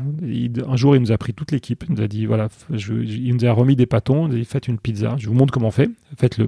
Et on a tous, impossible, pas su le faire. Dit, voilà, bah, imaginez comment c'est difficile et ce que vous avez réussi à faire avec un, avec un robot. En fait, il vous amène l'intelligence aussi, C'est le, le- la façon de, de, de, la, la- les recettes et la façon de faire la chose. Et, et- et le, la- le, le robot, là, vous tentez quand même d'essayer de reproduire ce qu'il fait au maximum. Ce qui fait, mais au- au-delà, il y a, y y ce, qui- ce que j'appelle moi la phase amont où tu dois élaborer une bonne pâte en fait. Mm. hein. et la pâte, alors on n'est plus du tout dans la robotique, c'est-à-dire qu'on est au départ. Donc c'est quoi une farine de qualité? C'est quoi un bon pétrin? C'est quoi un pétrissage? Le, le bon mix, etc. Et, et lui travaillait à l'époque sur une pâte, euh, une farine d'excellence avec des, des moulins. euh, qui sont juste à côté, en- à côté d'ici. Et, euh, et voilà, l'idée c'est de travailler sur au départ un bon produit. C'est-à-dire tu ne peux pas avoir, tu peux pas masquer te- de, de goût de ta pizza si tu n'as pas une bonne pâte. Après, effectivement, une fois que tu as ta bonne pâte, comment ton robot va le maîtriser, va aplatir, va, va gérer ta pâte, ça c'est encore un autre sujet, un autre défi qu'on a réussi à, à relever. Mais au départ, il faut une bonne pâte. Comment c'est accueilli par la profession? Ben, c'est étonnant, mais euh, certains disent on est fini. c'est marrant de deux, trois Mhm. grands franchiseurs qui sont arrivés pff, c'est, c'est fini pour nous. Mais, et d'autres gardent euh, plutôt avec beaucoup d'émerveillement, en fait. hein. et puis certains, il y a des jaloux. Voilà. C'est assez étonnant. En fait, on a des réactions souvent quand on entend parler du projet qui sont négatives.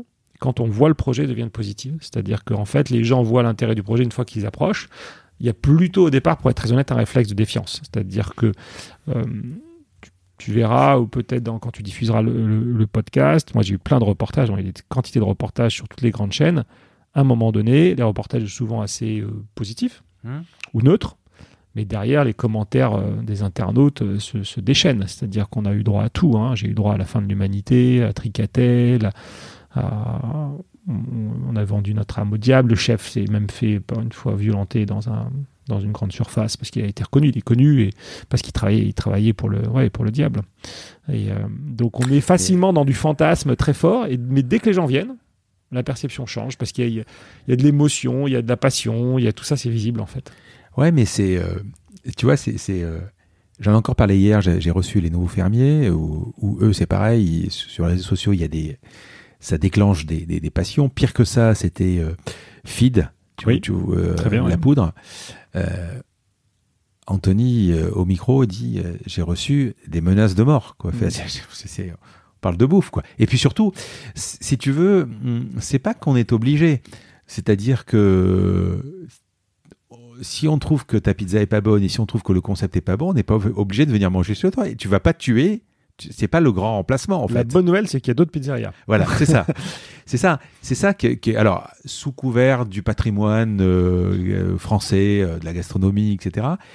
on, on laisse pas la place. Moi, si tu veux, euh, on est Marseillais, on, a, on en a parlé hier soir. Oui. La pizza est particulière à Marseille, elle est très fine, etc. Mais si je vais manger une, une pizza américaine ou une Domino pizza, pour moi, c'est différent. C'est très bon aussi. Enfin, c'est bon. Moi, j'aime bien, mais c'est différent. Euh, pourquoi amalgamer euh, En fait, c'est pourquoi ne pas avoir une, une ouverture d'esprit? Et c'est ça. Et bon, après, c'est les réseaux sociaux. Enfin, enfin, c'est- Oui, ouais. un débat. On, on se, voilà. Beaucoup de choses se disent dans les réseaux sociaux. Effectivement, les, les gens voilà, on se déchaînent un petit peu. Ju- ju- juste un point. euh, on a parlé du remplacement encore une fois, crise de recrutement, c'est-à-dire que à un moment ça peut pallier à l'embauche d'un pizzaiole ou de plusieurs personnes d'une pizza. Euh, au même titre que moi, je crois profondément que quand les voitures électriques vont commencer vraiment à être majoritaires, l'État va se dire euh, mais on a perdu des ronds, on perd des ronds sur les sur sur sur le sur l'essence. Donc à un moment, ils vont peut-être se dire Sur le parking si- aussi. et sur le parking. Et si on taxait l'électricité, Mhm. comme alors euh, ça serait difficile, mais bon, on taxe le fuel alors qu'on peut le mettre dans la voiture. Enfin, on taxe l'inverse plutôt Ouais. le gasoil, pas le fuel. Est-ce qu'à un moment donc, euh, on pourrait se dire, bah, finalement, euh, l'URSSAF, euh, pourquoi il irait pas taxer un robot quoi? Alors, il y, a- il y a un ministre de l'économie que je ne citerai pas qui avait parlé de ce sujet de la taxation robot. Mhm. Alors, ça m'effraie beaucoup ça pour deux raisons.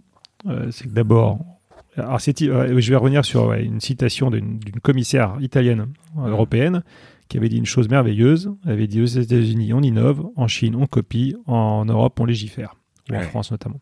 Voilà. Donc il y a les robots. Avant de se poser la question de ce que ça peut faire, etc. On pense déjà à tous ces sujets-là. Et effectivement, mais déjà, donc on va avoir tr- 36 énarques qui vont essayer de définir ce que c'est un robot. Hein? Comme je t'ai dit, impossible. C'est quoi un robot? Ton cobot Est-ce que c'est est-ce que le robot c'est celui aussi qui répond à tes messages euh, parce que du coup sur ton iPhone euh, tu as des messages instantanés. C'est quoi un robot? Est-ce que ils vont oser aller voir euh, nos grands constructeurs automobiles en disant bah maintenant on va mettre de l'URSSAF sur euh, tous vos robots? Voilà, on va, on va accoucher encore d'une législation qui qui sert à rien et qui n'est pas utile. Au lieu d'accompagner encore une fois le mouvement, de former les gens, euh, de, le remplacement, il n'y a pas de remplacement, il faut juste former les gens au, nouveau métier. Euh, Il y, a, il y a un monde qui se crée, il faut voilà, il faut l'appréhender de façon positive. Mais effectivement, les gens, euh, voilà, ça, ça- ça ne m'étonnerait pas qu'un jour on arrive à avoir ce genre de choses. Bah, on est en, un petit on peu. est un en peu- plein dans Uber qui n'est pas fort, qui n'est pas que français. C'est-à-dire que Uber aujourd'hui, il y a en Californie, il y a des jugements, enfin il y a des jurisprudences aujourd'hui qui font qu'on va amalgamer l'indépendant Uber aux salariés. Oui.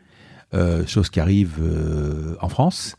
Ça signifie que le concept de base de dire bon écoutez euh, si vous avez envie de vous faire des fins de mois sympas alors que vous êtes taxi alors que vous enfin, alors que vous êtes je sais pas moi chauffeur livreur vous avez une voiture passez vos soirées gagner un peu plus d'argent on va on, on- on les amalgame à des à des à des salariés donc ça va faire monter le coût de la prestation pour le pour le- l'utilisateur pour Mhm. l'usager et est-ce que ça va pas faire peur à des boîtes comme Uber si euh, pour dire bon écoutez dans ces cas-là les gars vous savez quoi gardez euh, gardez euh, vos chauffeurs taxi ici et puis on se casse quoi Alors, que, le législateur légifère, il n'y a pas de problème, c'est Mm. normal. Je ne suis pas en train de promouvoir un État sans législation hein, et que effectivement la relation au travail, vérifier si effectivement il n'y a pas un rapport de subordination, ça ils sont, ils sont en droit de le faire. Après, Mm. euh, la question Uber, je ne vais pas intervenir dessus, je n'ai pas de réponse à ça. Il y a une sorte de dualité aussi quand on interroge les chauffeurs qui veulent garder aussi leur indépendance, qui n'ont pas forcément envie de salariés, mais il y a aussi à inventer. L'idée n'est pas forcément de les salarier, mais c'est d'inventer aussi un régime de protection sociale pour les, pour, euh, ceux, pour les travailleurs indépendants, qui soient plus protecteurs, et ça c'est normal. Donc, euh, je, sur la robotique, il y aura peut-être quelque chose, je ne sais pas. Mais euh, je, je doute parce que la robotique, encore une fois, elle est déjà là. C'est-à-dire Oui, c'est- c'est c'est pas parce que le robot il est visible qu'on va commencer à mettre de l'URSSAF euh, passer juste sur les robots visibles. Oui. Mais, mais les charges sociales, c'est pas fait que c'est pas que l'URSSAF. Tu pourrais dire, il y a la retraite, la santé, etc. Oui. Effectivement, tu vas pas prendre de la santé ou de la retraite ou du chômage sur un robot. Par contre, euh, clairement, il y a deux problèmes. Le problème, c'est le remplacement, c'est-à-dire que euh, à un moment, euh, on peut essayer de soutenir une filière, euh, peu importe, en disant voilà, ben, on va taxer ça pour soutenir une filière, ce qui est pas génial, mais ça peut arriver. Et d'autre part, il y a une rentrée d'argent qui va être grave en baisse sur, sur, sur, sur, par exemple, on a parlé de, sur les voitures à un moment. Quand ils prennent 70% de taxes sur un litre d'essence, quelque part, si on passe à tout électrique, ils perdent 70%. Euh, donc, c'est vrai que, en fait, ça peut dépasser l'entendement, en fait. Ça peut, mais encore une fois, sur la, le, sujet que je maîtrise un, un, peu mieux, il n'y a pas de corrélation entre une société robotisée et le chômage. Bon, enfin, de toute façon, c'était juste une, une aparté. Euh, voilà. Au niveau, euh, enfin, au, niveau de la boîte, si on parle un peu de, l'évolution des métriques, vous avez levé 10 millions en, 2019, une fois que le, le, robot était déjà sorti, en fait. Il était sorti, mais il n'opérait pas. D'accord. Voilà. Donc, Qu'est-ce qui vous, pourquoi cette levée cette levée, bah, c'était justement pour passer dans une deuxième phase qui était sortir le robot du laboratoire pour le faire opérer. On en sait deux euh, dans des conditions réelles parce qu'il y avait un niveau d'apprentissage qui était nécessaire, c'est-à-dire de, de, pouvoir opérer pendant deux années dans des conditions réelles. Ça a été une formidable expérience. On n'a jamais fermé ce qui été une prouesse. Et ça ne nous empêche pas d'avoir des pannes, euh, mais en tout cas, on n'a jamais fermé. Donc, euh, et il fallait financer, il fallait aussi financer euh, la préparation des, des, équipes, faire grandir. Hein. On était, quand on a levé, on était, on était probablement à cette époque, peut-être une quinzaine de personnes, vingtaine, donc il fallait aussi recruter de nouveaux métiers. Et, et on a grandi l'équipe. Voilà. Et donc là, on repart en levée. On repart pour une levée, là, mais plus ambitieuse vous, pourriez faire quoi de ce robot? Donc, euh, ouvrir des restaurants, c'est ce que vous êtes en train de faire. Euh, il y aurait quoi? Il y aurait la franchise, on en a parlé. Il y aurait euh, peut-être une chaîne de, de, de, de, à vous? Alors, il y a... Parce que comment vous allez gérer la franchise Nous, on n'a pas vocation, on n'est pas des restaurateurs. Mmh. les restaurateurs, c'est un métier d'abord que j'apprends et qui est absolument incroyable et mmh. complexe et difficile. Donc, on sait qu'ils feront mieux que nous à gérer un restaurant. Donc, nous, on a deux restaurants, ça nous sert de pilote mais le reste sera déployé par des partenaires, donc restaurateurs ou des sociétés qui voudront les déployer. Euh, on a euh, aujourd'hui dans notre, euh, dans notre panier en fait plusieurs choses. On a la partie logicielle qui est très importante. On, va sortir d'ici l'année prochaine un logiciel qui va être une couche qui permettra de gérer tout type de restaurant autonome. Mmh. Donc déjà ce qui a été construit aujourd'hui est une base suffisante pour demain plugger un restaurant et offrir une un logiciel pour gérer tout restaurant autonome. Donc ça c'est c'est quelque chose de très nouveau. Autonome que dans la pizza? Dans tout. Dans tout. Tu peux plugger n'importe quel type de solution si tu veux automatiser ou semi-automatiser. On a tout ce qui est nécessaire pour euh, créer des automatismes pour, euh, en termes logiciels. Hum. On est sur les trois prochaines années que sur le projet pizza. Donc effectivement, avec en proposant ce nouveau, euh, ce qu'on appelle nous cette pizza, cette pizzeria plus petite, cette kitchen qu'on appelle la resize kitchen, donc plus petite à 25 mètres carrés, qu'on va lancer fin 2023 et vraiment pour une expansion internationale à la fois euh, sur une capacité plutôt de licence, hein, où les gens utiliseront la, techno, peuvent soit le mettre à, on leur offre euh, soit des, possibilités, comme on appelle, de l'opérer à travers la marque Pazzi, ou euh, ils peuvent sur des gros marchés utiliser leur propre marque. Et après, on, attaquera d'autres sujets après. on est le deuxième marché de pizza oui. Deuxième, on mange 10 kilos par an par habitant. Euh, a priori, on mange plus de pizza que les Italiens, ce qui peut paraître étonnant. 140 milliards, je crois, de. C'est énorme. Enfin, on mange des pizzas tout le temps. Il y, a eu des concurrents. Il y a eu des boîtes comme Zoom, etc., qui n'ont pas tenu. Pourquoi? Est-ce qu'il y a d'autres concurrents? Alors, euh, concurrents, tu, veux évoquer euh, de la, techno, en automatisation? Oui, ça commence. Hmm. Peu, peu, de boîtes, peut-être une dizaine, quinzaine dans le monde, ce qui est rien. Hmm. En France, on est peut-être deux. Euh, ah, les deux quand même Oui, il y en a une deuxième qui est sur les pattes qui s'appelle Kala. D'accord. Euh, il y en a au UK, il y en a une. Ah, pas en pizza, hein, ouais. ouais. sur d'autres. je parle en automatisation de la restauration. Et il y a quelques boîtes au UK qui sont soit sur la pizza, soit sur le burger, soit sur des bowls. Ce qui est plus facile.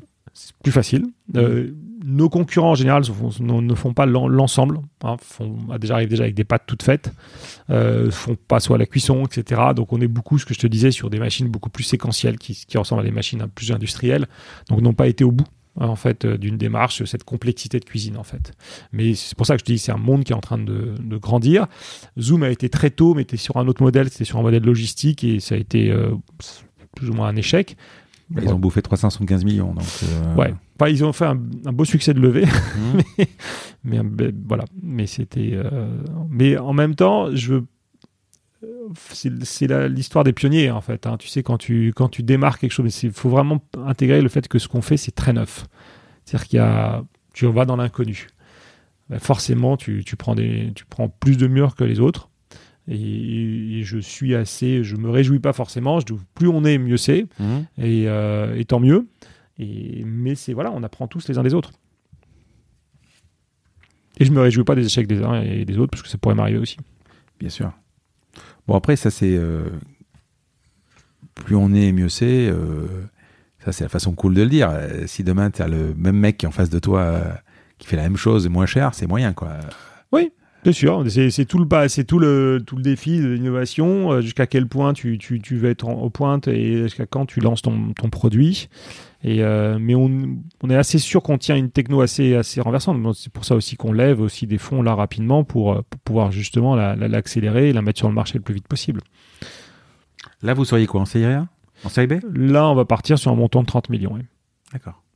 Et ça a l'air. euh, On vient de part- on vient de démarrer, donc euh, confiant, toujours.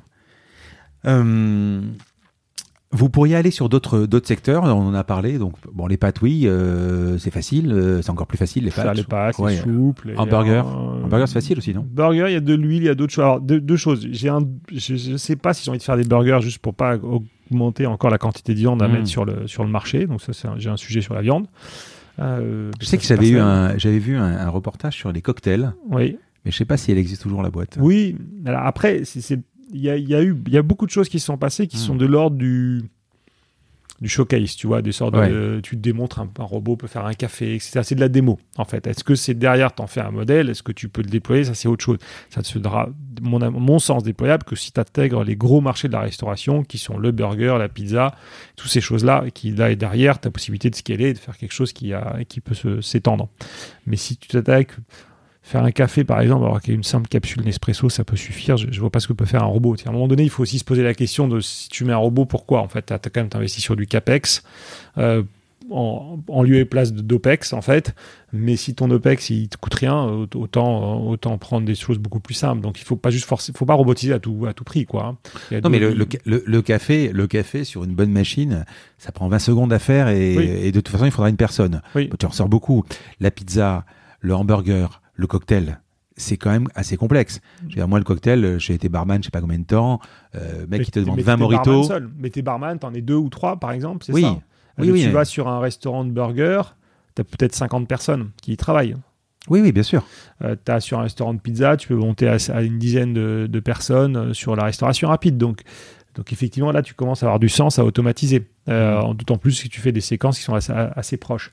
Donc, euh, donc, à mon avis, les sujets vont être d'abord sur la pizza, peuvent être sur, aussi sur le pain. Une maîtrise de la pizza peut t'amener aussi demain à, à pouvoir faire, à proposer à faire du, du pain, euh, de la baguette, des choses comme ça. Tu as la maîtrise voilà, de la pâte, la maîtrise des cuissons. Donc, il y, a, il y a- le marché est colossal. En fait, on est sur le marché de la restauration ra- pizza, c'est 200 milliards. Le marché de la restauration rapide, hein, c'est quasiment 800 milliards dans le monde.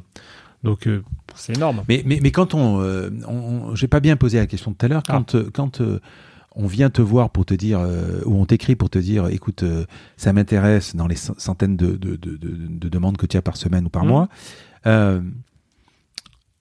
la première chose, ils veulent quoi? Ils veulent. ils ont déjà une, une structure, ils veulent peut-être remplacer. Euh, alors, je parle pas du côté théâtral, etc. Mais pour, quel- pour un gars qui a un pizzaiole, une pizza qui marche, etc. Quand il vient te voir, quel est le, le premier pain point qu'il peut rencontrer pour venir changer et investir? Oui, alors en général, euh, nous, ce qu'on voit, c'est que le restaurateur qui en dit Moi j'ai mon restaurant, je vais mettre un, robot à la place, ça marche pas. Donc, Mm. souvent, tu remplaces pas parce que il faut aujourd'hui, on a les, les- les systèmes qui fonctionnent aujourd'hui, nos clients avec lesquels on discute, c'est des gens qui veulent créer des, des- des nouveaux espaces, qui veulent voilà, partir de zéro parce qu'ils ont de l'expérience, qu'ils ont vendu une affaire, qu'ils ont vendu soit ils sont d'ex euh, grands de la restauration rapide et qui voilà qui, qui voient tout l'intérêt du, marché de la solution. Ils veulent créer des espaces et, déployer. Mais c'est pas quelqu'un. Nous, on n'est pas là pour dire ok, j'ai vu ta pizza, je regarde tes mètres carrés, je vais mettre un robot à la place. On n'est pas là. Encore une fois, on n'est pas dans ce remplacement-là du tout. Moi, j'attaque pas la restauration traditionnelle. Elle n'est pas possible parce que du coup, les agencements sont pas faits pour euh, toute la mécanique. Parce que derrière, si tu investis sur un robot, note en plus la restauration italienne, là, c'est une restauration qui est beaucoup plus large que la pizza. Tu fais des pâtes, tu fais de la mozzarella, tu fais des plats, des entrées, des desserts, etc. Euh, c'est pas le même marché en fait. hein. Nous, on est vraiment sur le marché de la restauration rapide. Est-ce que tu veux, tu veux qu'on rajoute quelque chose? On a terminé. Non, c'est bien. Question perso? Allez, Tu manges toujours ta pizza? Toujours. Ouais. Ouais, Tu te toujours. limites ou tu en tu en manges euh, me T'as peur de plus de, de plus l'aimer? Parce qu'à un moment. tu- Non, ça va. J'ai deux pizzas que j'aime bien manger. La mienne, et je vais de temps en temps, j'ai ce petit moment de plaisir où je vais chez mon chef. Il, il habite dans le 95 et, Mm. et il me fait des pizzas incroyables. Et c'est des, voilà, des moments assez particuliers. Je passe deux heures avec lui et un petit, un petit verre de vin, une bonne pizza. Et c'est un moment magique, en fait. Est-ce que par rapport à tout ce que tu as fait, euh, L'Oréal, etc., l'Asie, Hong Kong, c'est vraiment une période de ta vie où, euh, où tu aimes ce que tu fais? Oui. euh, alors, pour deux raisons. Euh, j'ai vraiment l'impression d'inventer quelque chose. Mm. Et, et ça, je pense, quand, quand tu es dans un acte de création, c'est c'est chouette. En fait, vraiment de- d'écrire une histoire nouvelle.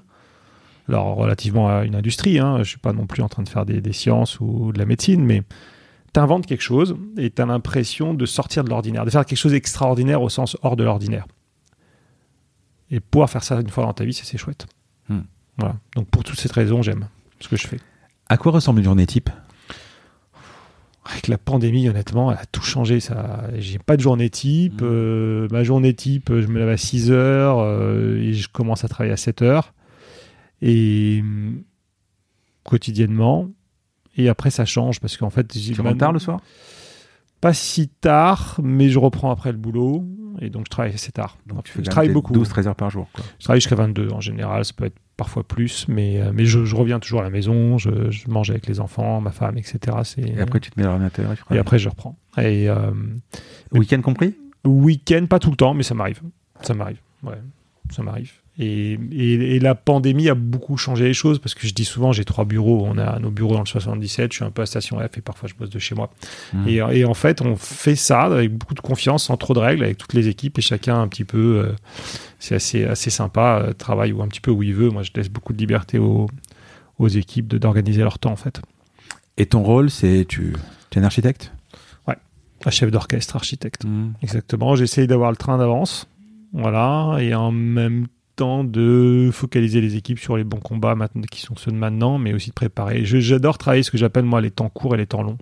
Enfin, il y a le temps court, il y a le temps long. Il faut être toujours sur les deux quand tu es un chef Mais ça va assez vite pour toi? Ça va jamais assez vite. Mm. Ça va jamais assez vite et ça va jamais assez vite. Mais après, il faut, faut prendre son mal en patience.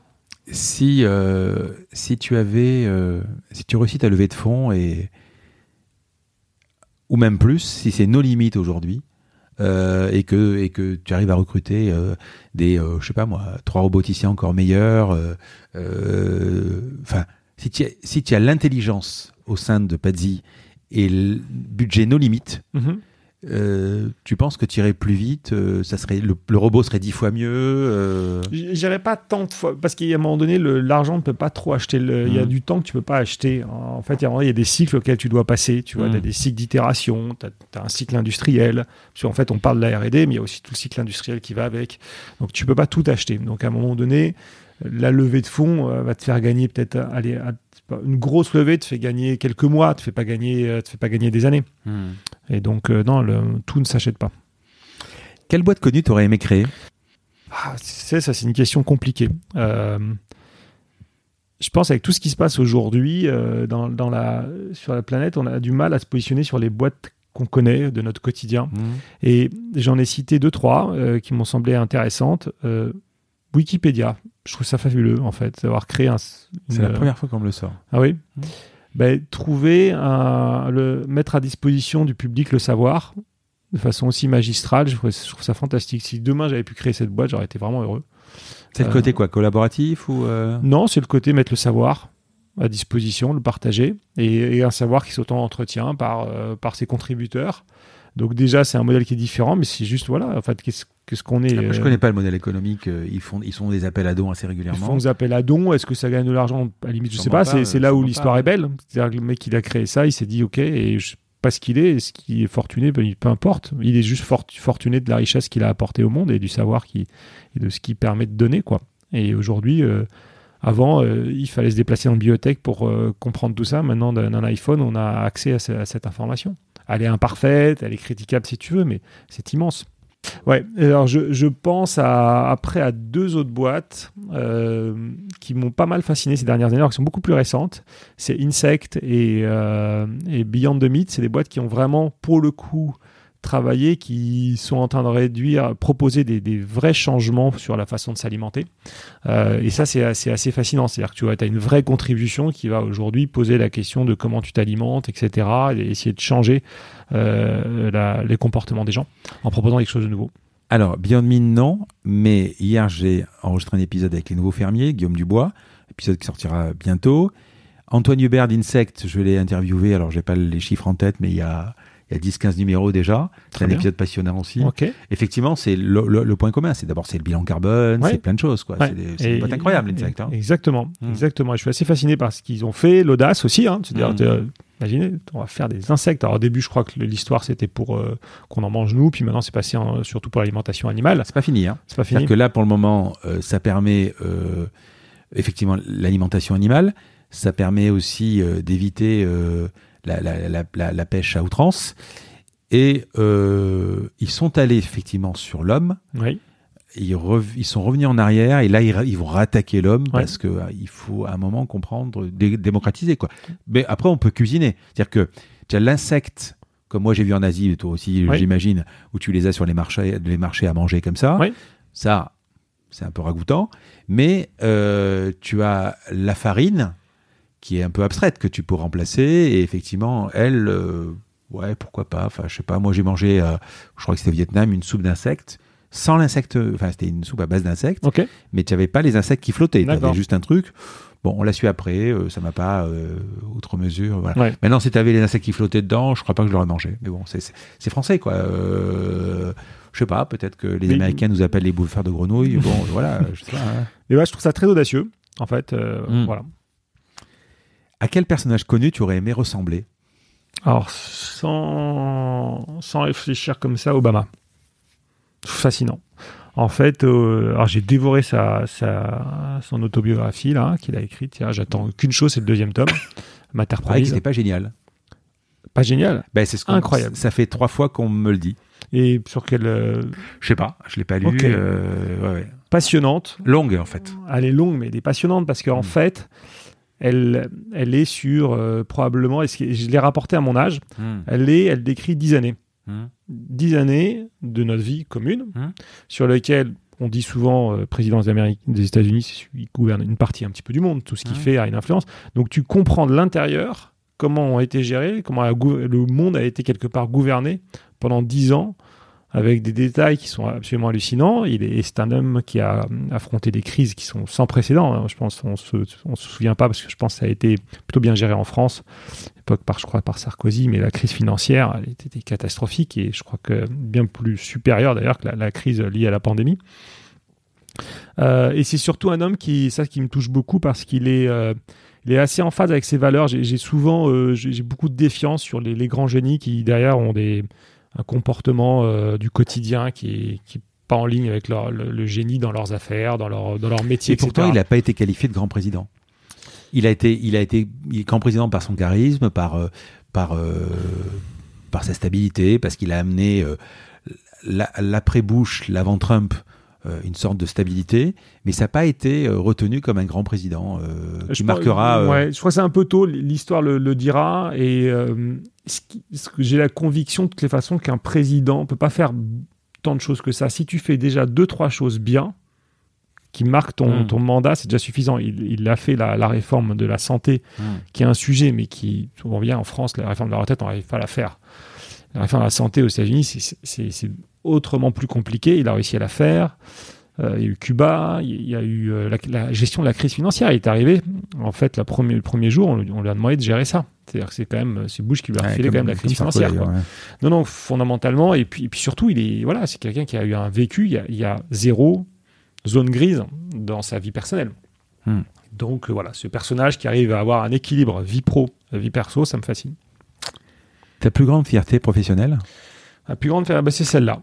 Euh, parce que je- ouais c'est pas dit parce que je suis voilà je- je- j'ai l'impression de créer tous les jours d'inventer ma vie Tu es en ligne avec ce ce totalement aligné à ce que j'ai envie et, et- et pourtant c'est difficile Hmm. net d'une difficulté inouïe quoi C'est l'entreprise en même temps. Ouais, C'est l'aventure. C'est l'aventure, c'est compliqué.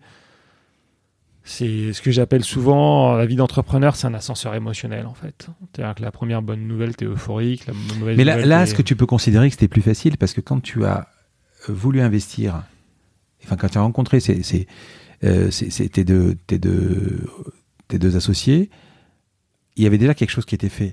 Si tu avais montré un deck avec euh, trois dessins et, euh, et un truc sur, en, en 3D, tu penses que tu aurais pu te lancer?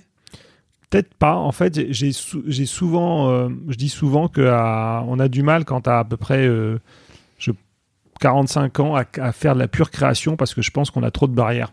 En fait, et, ce, que j'ai trouvé fascinant dans, en fait, dans, ces startups et dans, si tu vois à peu près la tranche d'âge qui les gens sont ici à Station F, c'est quand même un, lieu incroyable en termes de nombre de startups qui sont présentes, c'est que des jeunes. Parce que je pense qu'aujourd'hui, pour arriver à créer quelque chose, de- nouveau sur un marché, il, faut la naïveté et les, barrières que tu t'es pas mises sur ton métier en fait. Et nous, on a trop de barrières. En revanche, une fois que le projet est créé, aider ces jeunes-là à, passer les étapes et, à grandir, élargir leur champ de vision, ça, on, ça, je pense que je peux faire et des entrepreneurs de mon âge peuvent le faire. En revanche, dire sur un marché qu'on va le faire totalement différemment, on a trop de barrières. Enfin, c'est ma conviction. Et voilà. Donc, je suis pas surpris d'avoir pris un projet déjà créé, quoi. Qu'est-ce qui t'énerve?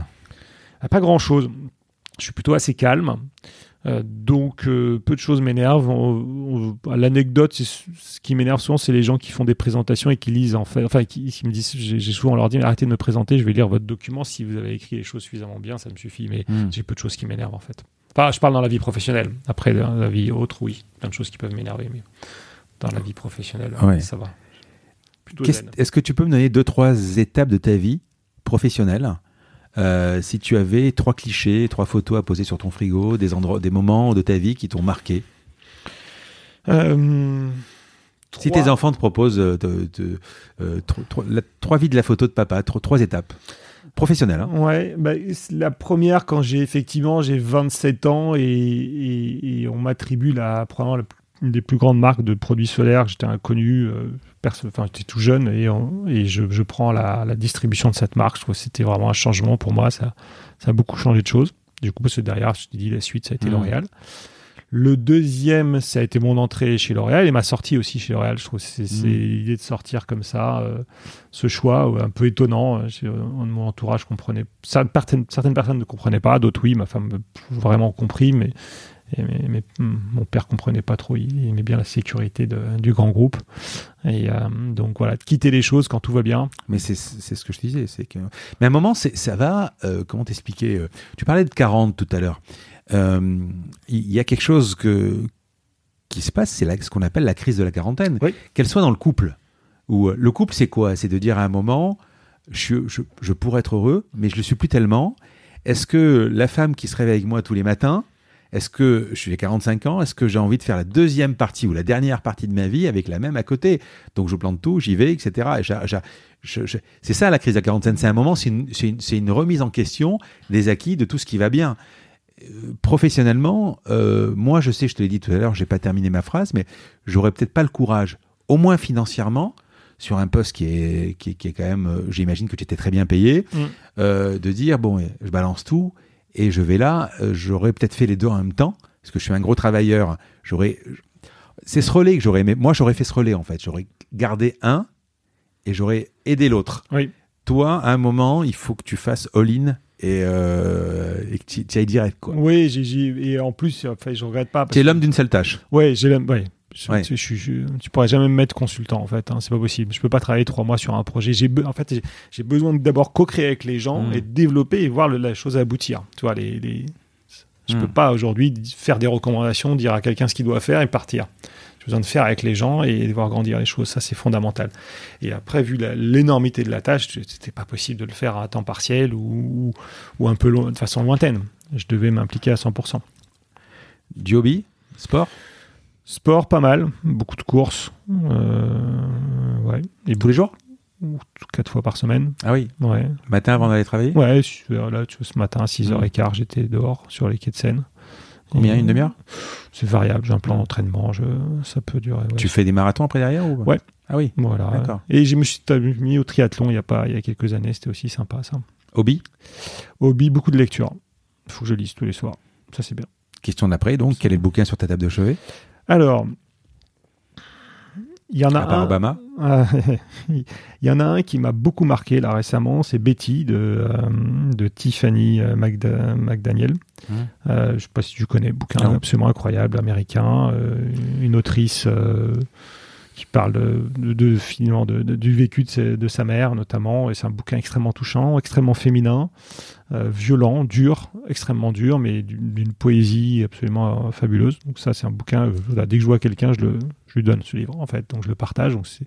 Et après, si j'avais un bouquin à emmener euh, quelque part avec moi, c'est Le Monde d'hier de Zweig. En fait, c'est un bouquin absolument d'une écriture sublime. Qui- avec euh, ce que j'ai, ce qui m'a toujours fasciné chez autres- certains auteurs, c'est la, la capacité de discernement, tu vois, d'avoir une lecture du monde avec du recul pour comprendre ce qui est en train de se passer dans le monde, ce qui, ce qui le monde qu'on quitte, le monde qui va devenir, et avec toute sa tristesse à l'époque, effectivement, c'est le dernier livre qu'a écrit Zweig, et ouais, c'est un très beau livre. Oui, c'est une capacité d'observation aussi. euh, c'est- vrai que c'est. Mm. Il y a des auteurs qui ont ça. Quoi. Je fais la transition avec la, la- la question juste un peu d'avant. Film ou série Tu parles de lecture, ce qui signifie que le soir, tu es plutôt euh, lecture, film, série? Je- Ou les deux Je peux trois? faire les deux, mais je, je, je rarement un soir sans lire. Alors qu'il y a des soirs où Donc je tu travailles jusqu'à 22h, ensuite tu vas te mettre au lit et tu prends un bouquin. Ouais, ouais, ou euh, et si ça, certains soirs je travaille pas autant, je, je peux regarder une série ou un film. La dernière série par exemple? Alors, la dernière série, euh, là je suis sur Succession. Ah oui, Fantastique, Succession. euh, marrant cette faille. Elle, est- elle est dingue cette série. Absolument dingue. Je, il y a la, je crois qu'il y a la troisième saison qui est sortie ou sur Canal ou sur OCS, je sais Ouais, plus. ouais. Mais euh, par contre, je crois qu'il y a que deux trois épisodes encore qui sont. Il y a pas encore. Moi, j'attends qu'il y ait tout pour tout voir d'un coup. Oui, j'ai commencé à voir. Je suis, je suis- il me manque encore l'épisode d'hier, en fait. C'est quoi C'est le troisième saison, tu es? Ouais, je suis à la troisième saison. Ah ouais, ouais, façon, c'est- incroyable. Mais après, la série la plus emblématique pour moi, c'est West Wing. Voilà. Oui, Maison Blanche. Ouais, s'il y a quelque chose de. Ça se rapproche d'ailleurs d'Obama, c'est assez, c'est assez intéressant. C'est, j'appelle ça une utopie du réel, c'est-à-dire qu'on est dans des, dans des situations extrêmement réelles, avec des Mhm. prises de décision du réel, et en même temps, on a Avec Martin. euh, Martin Sheen, ouais, Martin Martin Sheen, ouais, le père de Charlie Mhm. Sheen, et on a euh, des gens qui sont des gens de bonne volonté. Mhm. En fait, des gens qui veulent faire le bien et qui sont empêchés, qui ont vraiment une volonté de bien faire. Donc, on est dans une quelque chose d'utopique, c'est pas des gens cyniques, etc. Mais donc on est euh, et, et c'est fantastique de voir ça. Une écriture, euh, Aaron Sorkin, qui est, qui est voilà, Ouais, le créateur de la un série, bon, enfin, ouais, ouais, ouais, c'est un bon, ouais. meilleur- un des meilleurs. quoi. Qui pourrait être le prochain invité de mon podcast que tu pourrais me présenter et pourquoi? On pourrait penser à Antoine Finn. Donc, c'est le créateur du fonds Utopia. Que j'ai connu à l'époque quand ça s'appelait Otium. Et après, du coup, le, le fonds, il a créé un nouveau fonds. Donc, c'est plus un family office, donc Antoine, avec un, vraiment un pitch hyper intéressant, à la fois sur euh, les marques. C'est- souvent un milieu assez délaissé. hein. Les, fonds sont beaucoup sur la tech et lui, il va effectivement sur, euh, sur les marques. Et, euh, avec un côté RSE. qui est très très très très marqué d'impact en fait et, c'est devenu un de nos investisseurs hein, au précédent tour. Il a une vision d'abord du métier du VC qui est très, très, je trouve, très nouvelle. Euh, pas, c'est le VC traditionnel en recherche constante de la licorne. Et lui, il préfère dire avoir euh, 15 boîtes dans son portefeuille qui fonctionnent bien plutôt qu'une licorne. Je trouvais ça une approche assez un petit peu différente des attentes, en fait, sur les retours sur investissement. Et, surtout, ils, avec leurs équipes, euh, ils mettent en, beaucoup en avant le, RSE et ils mettent en application plein d'ateliers, plein de choses pour nous pousser à aller beaucoup plus loin sur le sujet. Et du coup, ça mobilise. Et ils ont construit en quelques années un portefeuille absolument incroyable de marques. Et euh, ouais, donc peut-être Antoine. Je te pose la dernière question du podcast, on a terminé. Ce podcast s'appelle La combinaison parce que je cherche à comprendre la combinaison d'éléments ou la recette ou les ingrédients qui t'ont amené là où tu es arrivé. Quelle est ta combinaison pour euh, quelle est la combinaison pour devenir Philippe Goldman? Qu'est-ce qui s'est passé? Comment tu t'es construit? Alors, il y, a- y a, à la fois, je pense qu'il faut beaucoup croire en soi. Il y a une histoire de confiance, en fait, sur. Euh, t'as pas de barrière, en fait, tu peux y arriver.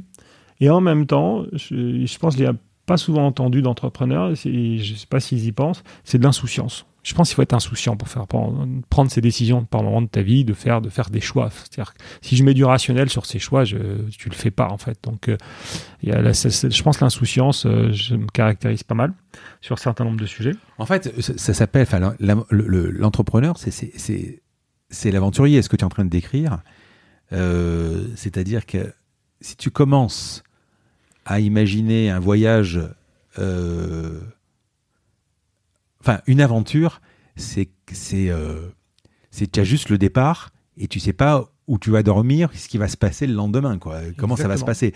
Si tu prévois tout depuis le début, c'est plus une aventure. Exactement, Mm. exactement. Mm. Il faut, il faut vraiment être prêt à ça. Mais c'est des caractères. hein. Ouais. Moi, j'en suis pas, par exemple. Mm. Et après, je pense qu'il faut une bonne dose euh, de résilience. Donc ça, c'est assez fréquent, je pense, chez les Mm. entrepreneurs. Oui, c'est bien sûr.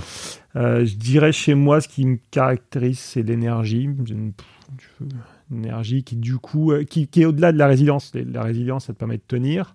L'énergie, ça T'es permet jamais fatigué? Non, et ça permet de mobiliser, en fait. Euh, Ça peut Ça permet de mobiliser les gens Oui. autour de toi, en fait. Euh, tu- L'énergie, c'est quelque chose que tu transmets. La résilience, c'est difficile à transmettre. Mm. C'est très personnel.